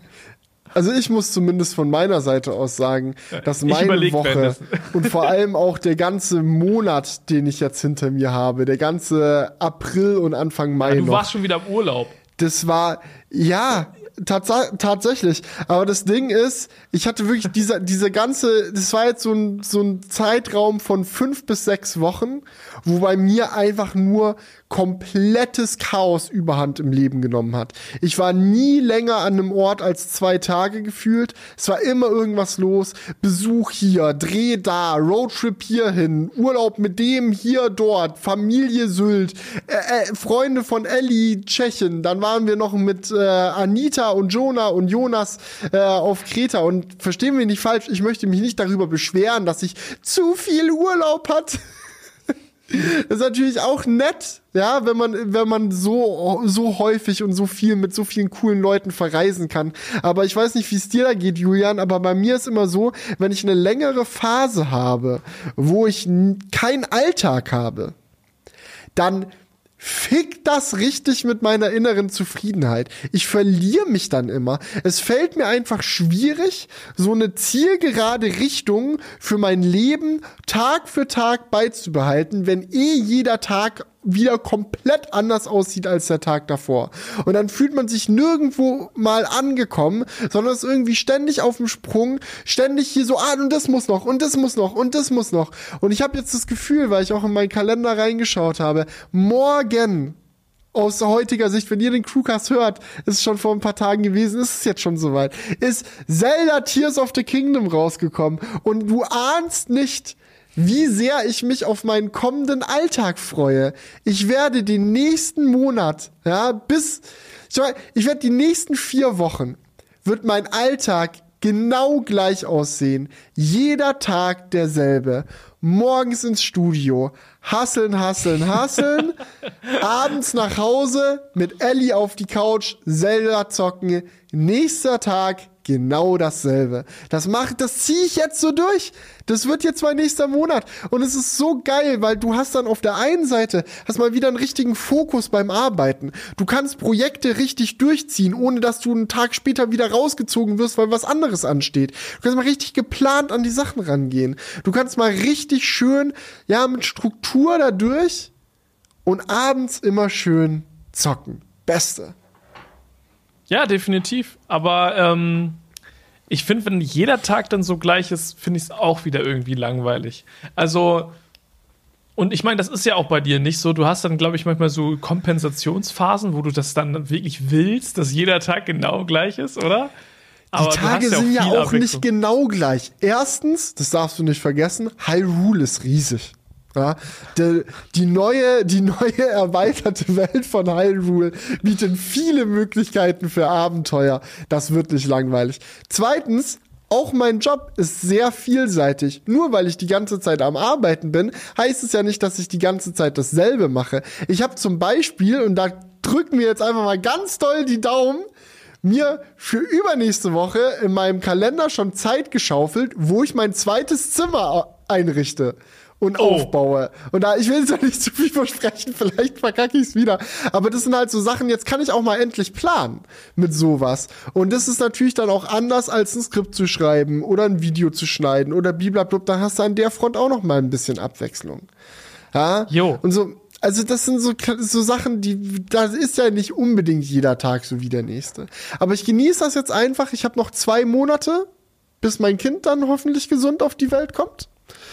Ähm, und bis das soweit ist, werde ich noch mal richtig schön den selbstständigen Leipziger Lifestyle auskosten. Du vielleicht mal an einem sonnigen Tag auch mal Kanu fahren gehen in der Stadt oder so. Ja, ja für ein bisschen Bewegung sorgen. Ich fahre jetzt auch wie wir äh, täglich mit dem Fahrrad ins Studio. Ich fahre immer, immer schön am Wildpark vorbei in Leipzig. Das ist so schön, die haben da so ein Wildschweingehege, sich immer auf dem Weg zur Arbeit, die haben auch Junge bekommen, ja. So viele süße kleine Wildschweinchen, die da rumlatschen. oh einfach, mein Gott! Ich bin wirklich, ich bin im Sommer, Frühlingsfieber ich brauche nicht mehr, weißt du, gib, gib, mir Zelda, gib mir meine Frau, gib mir meine Arbeit, gib mir ein Fahrrad, gutes Wetter. Ich bin happy, das wird's. Weißt du, was mich auch diese Woche richtig happy gemacht hat? Ich brauche immer kurz bei diesem Was gegen die Woche, bis, bis, bis ich alles wieder mir vor Augen führe. Ähm, ich bin richtig steil auf Balkon gegangen. Oha! Auf den Balkon, sorry. Auf jeden Fall, ich habe den Balkon komplett umgekrempelt, sauber gemacht, ready gemacht Kercher? für den Sommer. Kercher, Kercher, Kercher it in. Und Dicker. einfach. Okay, Nerdfrage an der Stelle. Was hast du für einen Kercher? Ich habe einen ausgeliehen. Also ich, ich Same. Aber ist es nicht bei dir? Also ich habe auch den Balkon jetzt äh, vor, äh, vor, zwei Wochen mal abgekerchert bei uns, hm? damit es auch noch fertig wird, bevor das Kind kommt. Aber mega satisfying.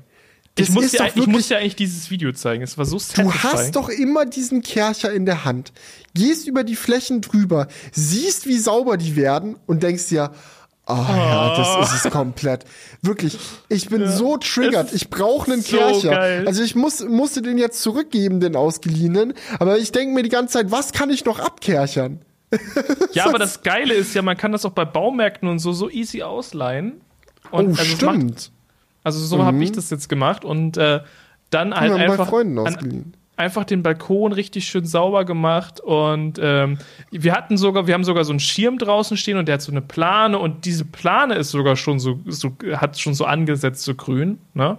Und oh. richtig geil über die Plane rüber, danach wieder wie neu, so richtig. Ich weiß nicht, ob man das machen soll, egal, ich hab's einfach gemacht. Scheiß drauf. Ich habe auch so, wir haben auch den, zum Beispiel einen Grill auf der Terrasse stehen, weißt du, so ein Weber-Grill und ja. der war halt auch so jeder, ich, ich mein, sorry, so Gasgrill, da wird man faul. Ne, du grillst was, dann schrubbst du ein bisschen mit der Metallbürste drüber, machst den nochmal heiß. Und den passt. hast du abgekerchert oder was? Dicker, dieser Grill war so voll mit Schmutz und Schlodder und keine Ahnung was. Ich habe diesen Grill, dieses ganz andere durchgekerchert. Der sah aus wie neu. Das war unfassbar. Und ich dann stand so da, so schon mal in diesem Gasgrill ist halt auch dieses Rohr, wo dann so kleine Löcher drin sind, wo das Gas rauskommt, ja, ne? Mhm. Die kleinen Flammen. Da waren so viele von den Löchern schon zu, wo gar keine Flammen mehr rausgekommen sind. Und ich stand so da mit dem Kercher. Ob ich mit dem Kercher die Löcher frei kriege? Safe. Aber ob das eine gute Idee ist, mit Hochdruck Wasser in ein Rohr reinzuballern, wo eine Flamme rauskommen soll, Ah, scheiß drauf. und dann mit dem Kercher so durchgeballert. Und es hat so 10 von 10 funktioniert. Das ganze Wasser ist sauber abgelaufen. Ich habe den Grill angemacht. Der funktioniert wieder besser als je zuvor. Ja, es ist so erstmal schön Aber den rostet Frühling das nicht dann mega? Darauf. Das weiß ich nicht. Das ja. berichte, das berichte ich dann bei Gelegenheit. Ja, gut. Aber ich meine, ich klar, glaube nicht. Weil ich sag mal so, du machst ja einmal Wasser drauf und selbst wenn noch so kleine Wasserreste da nicht rauskommen, der Grill wird ja sehr heiß. Also du kannst den ja auf, äh, ich habe den dann danach auch, nach auch erstmal richtig hochgeheizt. Den kriegst okay. du auf 400 Grad oder so, kriegst du einen Gasgrill ja easy hoch.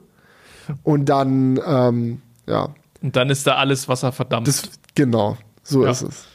Ja, gut, ähm, wenn du das sagst. Äh, keine Ahnung. Ich Auf jeden Expert. Fall, dieser Moment, wenn der Balkon fertig ist. Ich meine, wie geil ist dieser Moment? Und dann, und dann war noch so Top-Wetter. Also am Wochenende hat es, glaube ich, gerade keinen Unterschied gemacht, ob man hier, also beim letzten Wochenende, ob man äh, auf Kreta war oder in, in Germany. Das war ja wirklich schon, also bei uns war Regen gemeldet, aber es war die ganze Zeit schön also richtig angenehme 23 Grad, so das ist echt so mein Wohlfühlwetter. Und dann haben wir uns einfach eine schöne Zeit. Ich habe ein Picknick gemacht. Oh. So, wir sind so in den Wald spaziert und haben dann auf so einer geil. Lichtung ein Picknick gemacht, richtig geil. Und ähm, ja, einfach ein Buch gelesen. ein fucking Buch gelesen. Das ist ja gar nicht mein Ding. Ähm, ja, und dementsprechend Balkon richtig ausgenutzt und danach, jetzt diese Woche, also wir haben absolutes Aprilwetter eigentlich, äh, hat es hier so heftig gegossen. Also ich habe, glaube ich, seit Jahren nicht so einen heftigen, konstanten Regen äh, erlebt, wie das jetzt gerade ist. Aber es ist einfach gut, weil man hat ja gelesen, dass die Wasserspeicher äh, in vielen Gebieten noch lange nicht aufgefüllt sind und dass wir noch gut was im Grundwasserpegel quasi gebrauchen können an Wasser. Ich glaube, das wurde jetzt aufgefüllt. Also zumindest bei uns hier im Münsterland hat es so heftig gegossen. Es war krank. Wirklich. Insane. Insane gar nicht mehr drauf klargekommen. Mindblowing war das einfach. Na gut. Aber Balkon fertig, dieses Gefühl, darauf warte ich noch. Wir haben auf dem Balkon so viel gemacht schon. Wir haben den gestrichen, ich habe eine Lichterkette aufgehangen. Ich habe den abgekerchert. Wir haben unsere Balkonmöbel neu abgeschliffen und geölt. Und Oha. jetzt fehlt eigentlich nur noch, dass die Balkonbretter selbst auch noch mal neu geölt werden. Das steht aber jetzt für dieses Wochenende an. Wenn das erledigt ist, kann dann alles wieder auf dem Balkon rausgeräumt werden. Wir haben auch so eine Pflanze, die über den Winter immer im Treppenhaus steht, so einen kleinen Baum. Der kommt dann auch wieder auf den Balkon. Ähm, das wird fantastisch. Ich freue mich da auch schon drauf. Und es wird wirklich so ein, dieses Wochenende, das lasse ich mir von nix und niemandem nehmen. Das wird perfekt. Ich fange einfach morgen schon direkt damit an, wenn Zelda rauskommt. Ähm, wir, wir zocken. Wir bauen Kindermöbel auf im Kinderzimmer, das auch frisch gestrichen ist. Da war ich auch fleißig. Ähm, sortieren Kinderklamotten ein, machen den Balkon noch ready und zwischendrin halt Zelda, Zelda, Zelda sind noch auf dem Geburtstag von einem Kollegen. Also dieses Wochenende wird einfach, oder dieses verlängerte Wochenende. Ich fange Freitag bis Sonntag mal.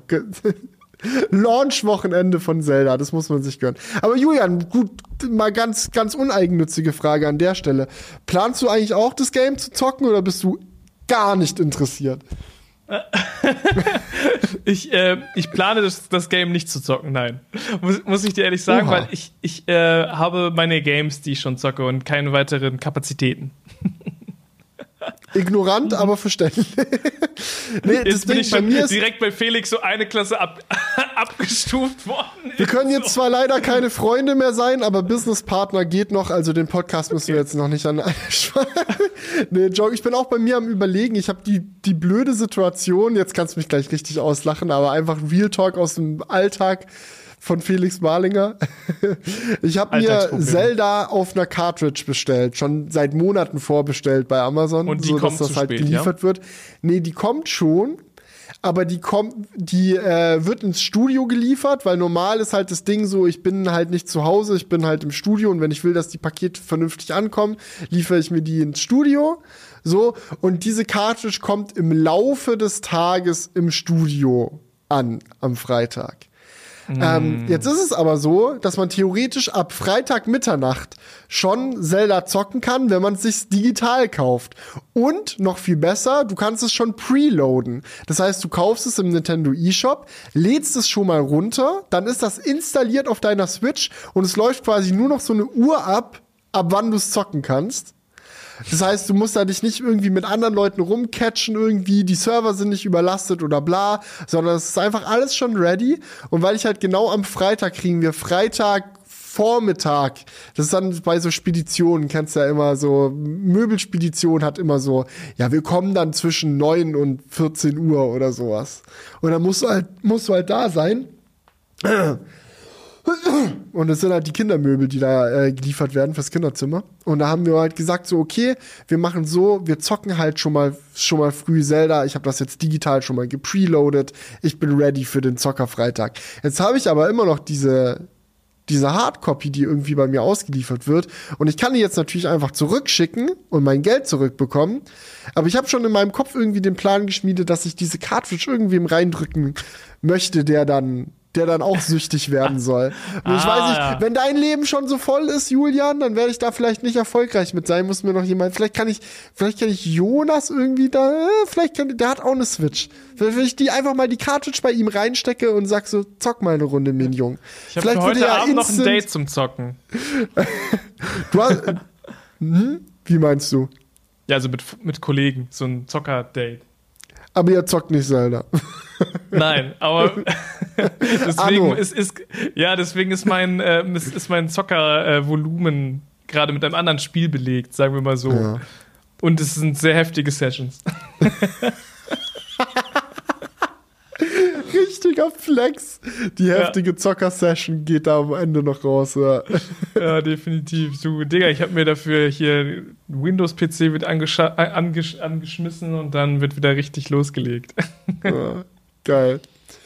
Ja, äh, oh, ich muss auch gerade ganz ehrlich sagen, ich merke das gerade richtig. Ich finde das eine geile Idee mit dem, was ging die Woche danach. Das ist so ein viel relaxeres Setting, in dem man auf einmal quatscht.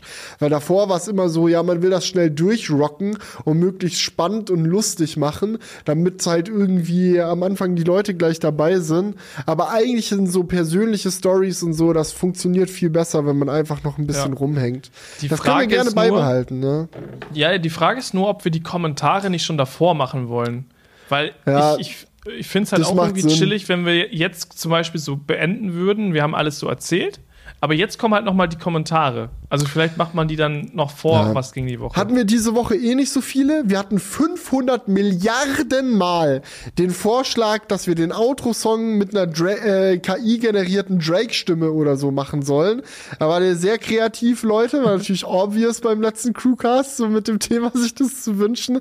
Aber da muss ich ganz ehrlich sagen, das übersteigt jetzt aktuell noch meine technischen Fähigkeiten und zeigt natürlich auch dadurch, wie in was für einem Stadium KI-Musik aktuell noch ist.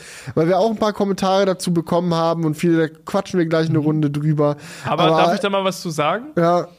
Ähm, ich, ich kann auch nicht zu viel verraten, aber wir werden bald ein heftiges, ein heftiges Outro haben für euch, Leute. Ähm, Erzähle ich, dir nach dem, erzähl ich dir nach dem Podcast, Felix. Lol, jetzt Aber für die Leute, er so in ja, der Episode und ich darf es jetzt noch nicht wissen, oder was? Das, nee, du darfst es, äh, du darfst es gleich wissen. Du darfst es gleich wissen. Also Leute, das war's mit der Episode. Vielen Dank fürs Zuhören. nee, Quatsch, Kommentare ja. machen wir noch. Jetzt bin ich aber hype. Wann werden es die Zuschauer und Zuhörer erfahren?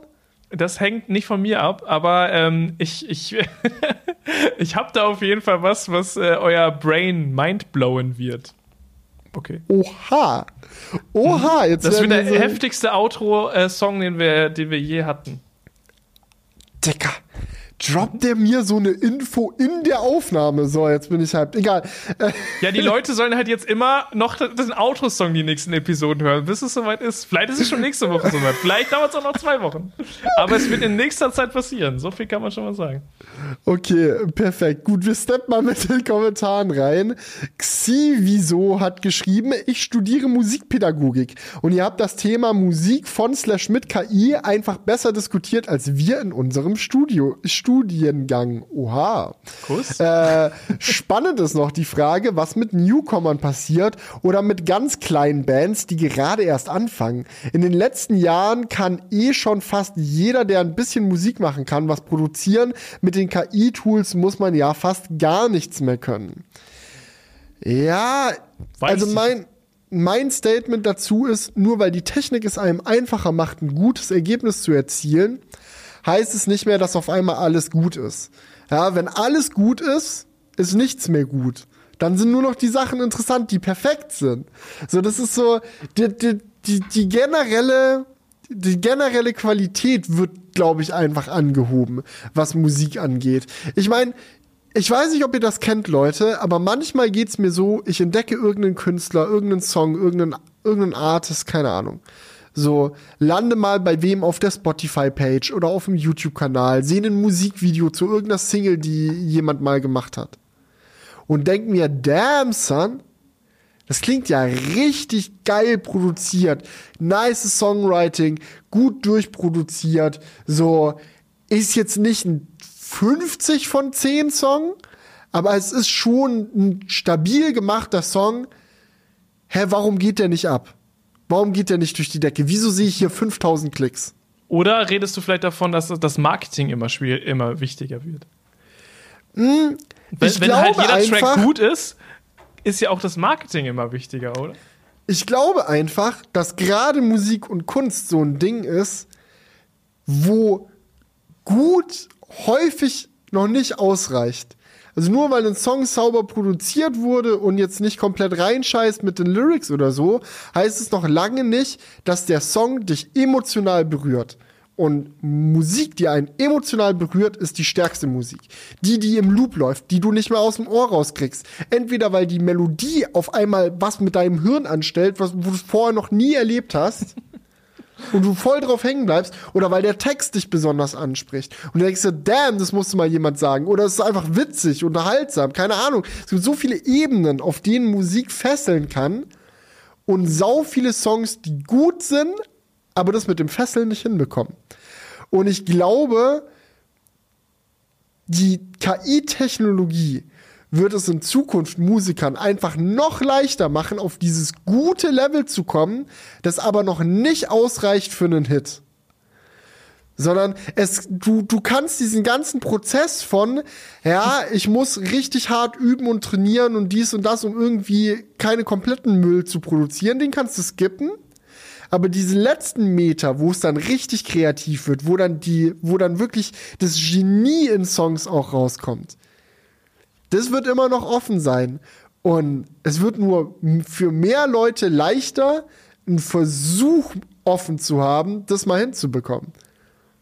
Aber das heißt noch lange nicht, dass es jeder immer hinbekommen wird.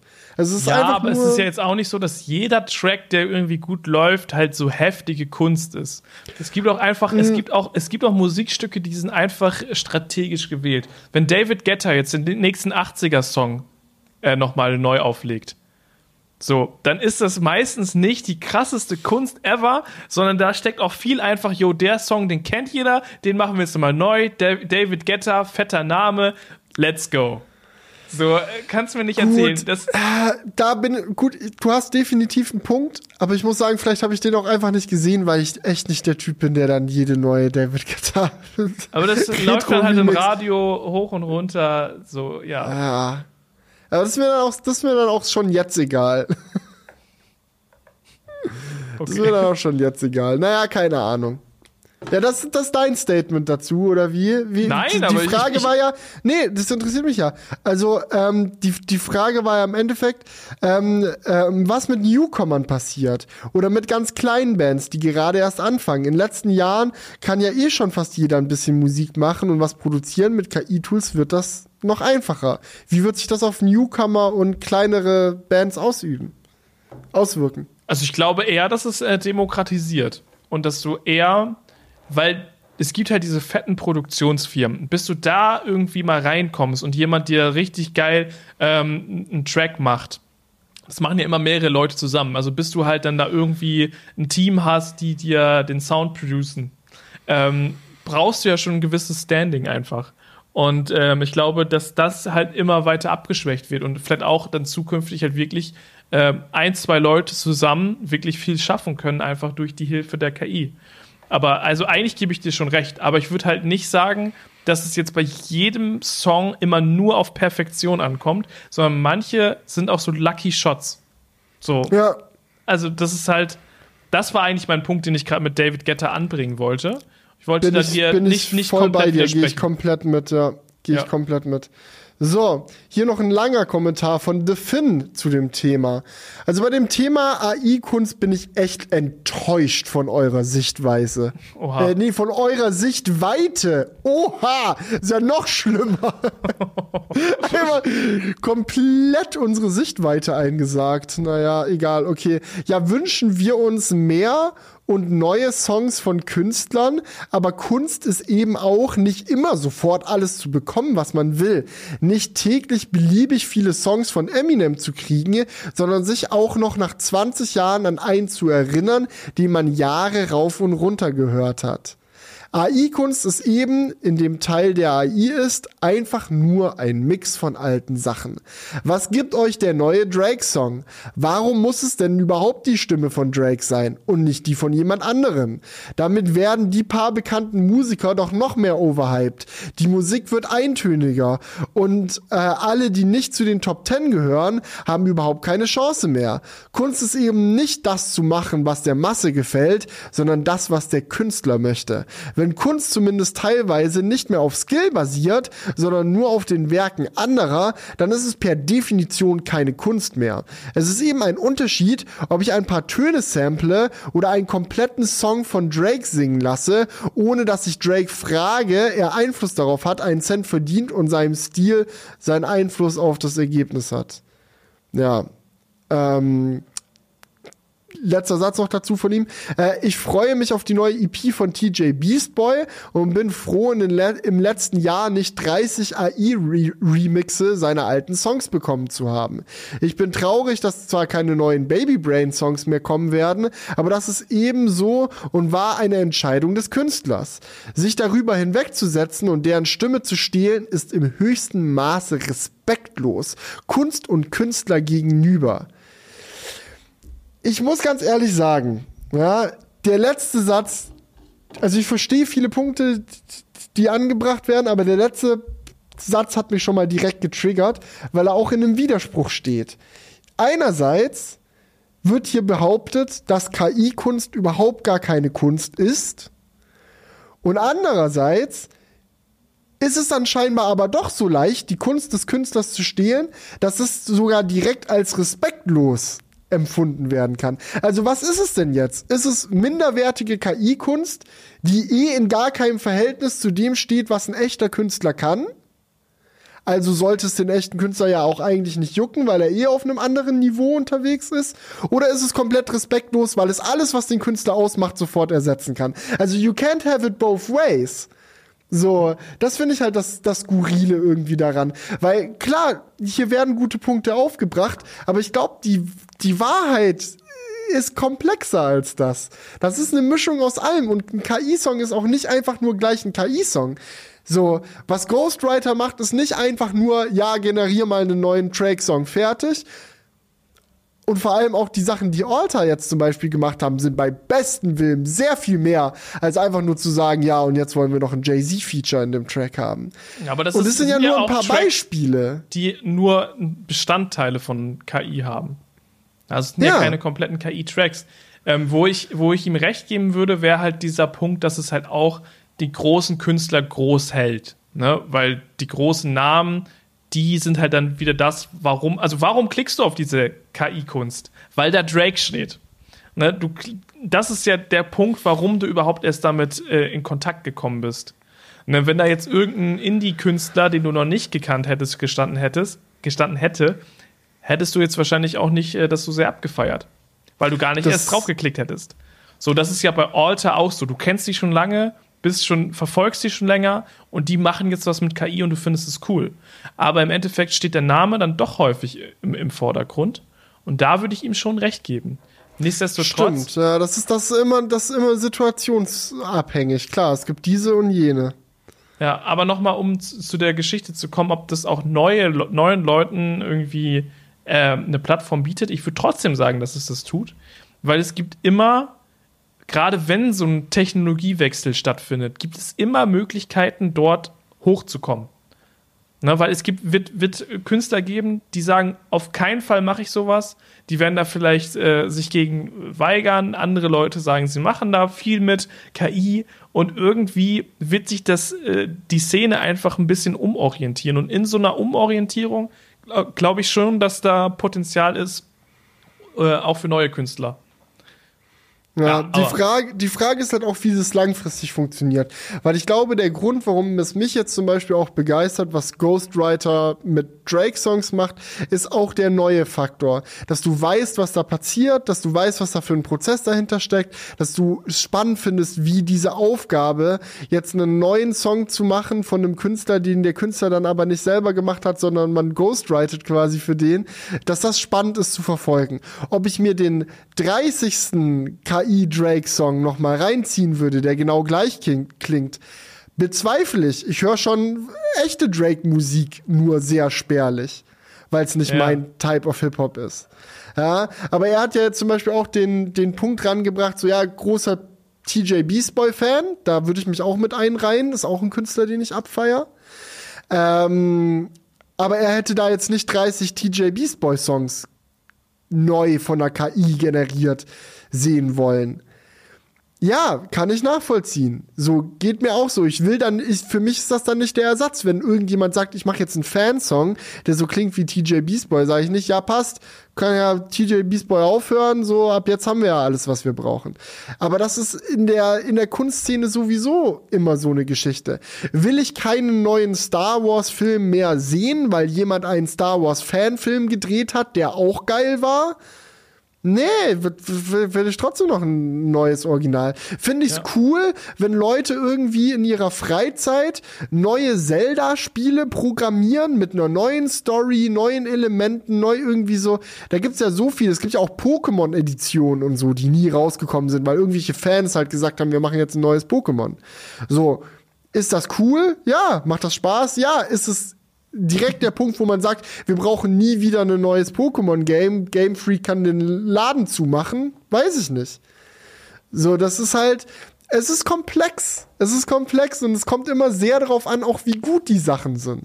Und ich glaube, aktuell sind wir noch nicht an dem Punkt, wo man einfach einer KI sagen kann, ja, mach mal einen neuen Drake-Song und das, was dabei rauskommt, wird einfach auf demselben Niveau, wenn nicht sogar besser sein als alle Drake-Songs, die es bisher gab und auch besser als alle neuen Drake-Songs, die Drake vielleicht in Zukunft macht. Weil ein Punkt, der halt nun mal real gegeben ist, ist, dass Kunst sich auch immer weiterentwickelt und da neue Einflüsse reinkommen, dass Künstler sich verändern, ihren Style switchen. Mhm.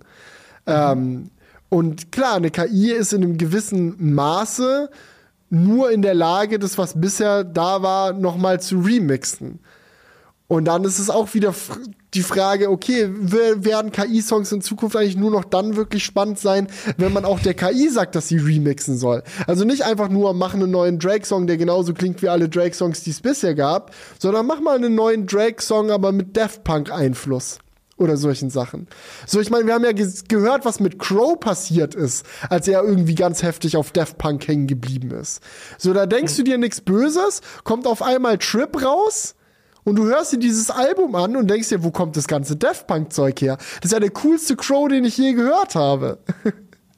Ach, keine ja, Ahnung. Das wird so spannend. Ja, es ist, es ist nicht klar zu beantworten. Das, das muss man halt einfach sagen. Aber hast du noch einen Kommentar, der nicht klar zu beantworten ist für uns? ja, aber das ist nicht mehr KI-Songs, sondern nochmal zum Thema Twitter und Medien. Ähm, mhm. Apple bietet so ein Abo mit Apple News Plus an.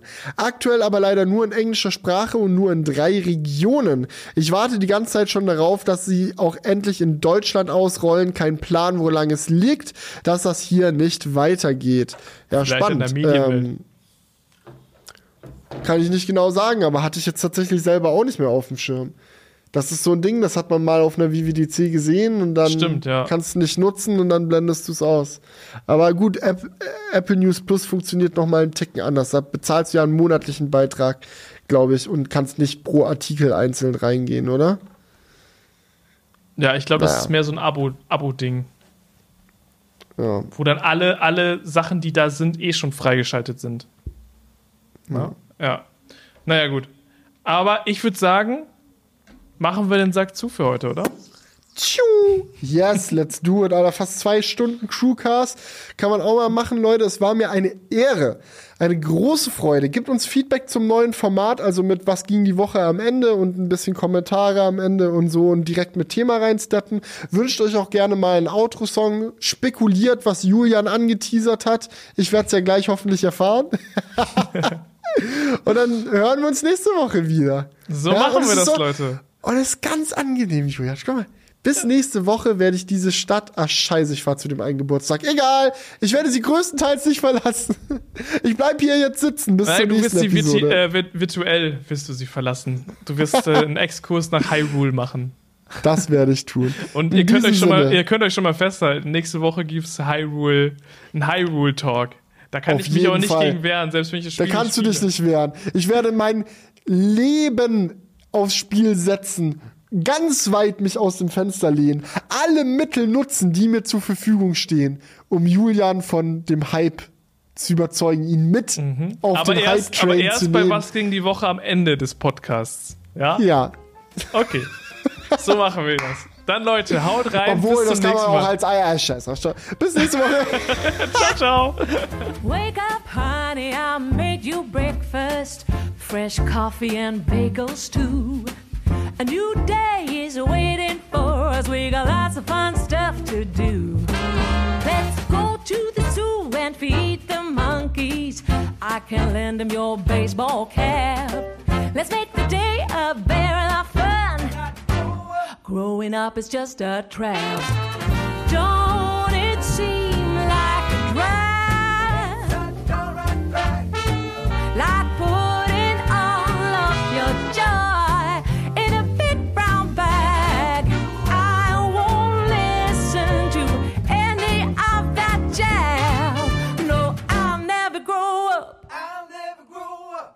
Growing up is just a big fat trap. I take pride in never working a day. Can't see the use of it anyway. Who can think I'm such a load of crap? Growing up is just a trap.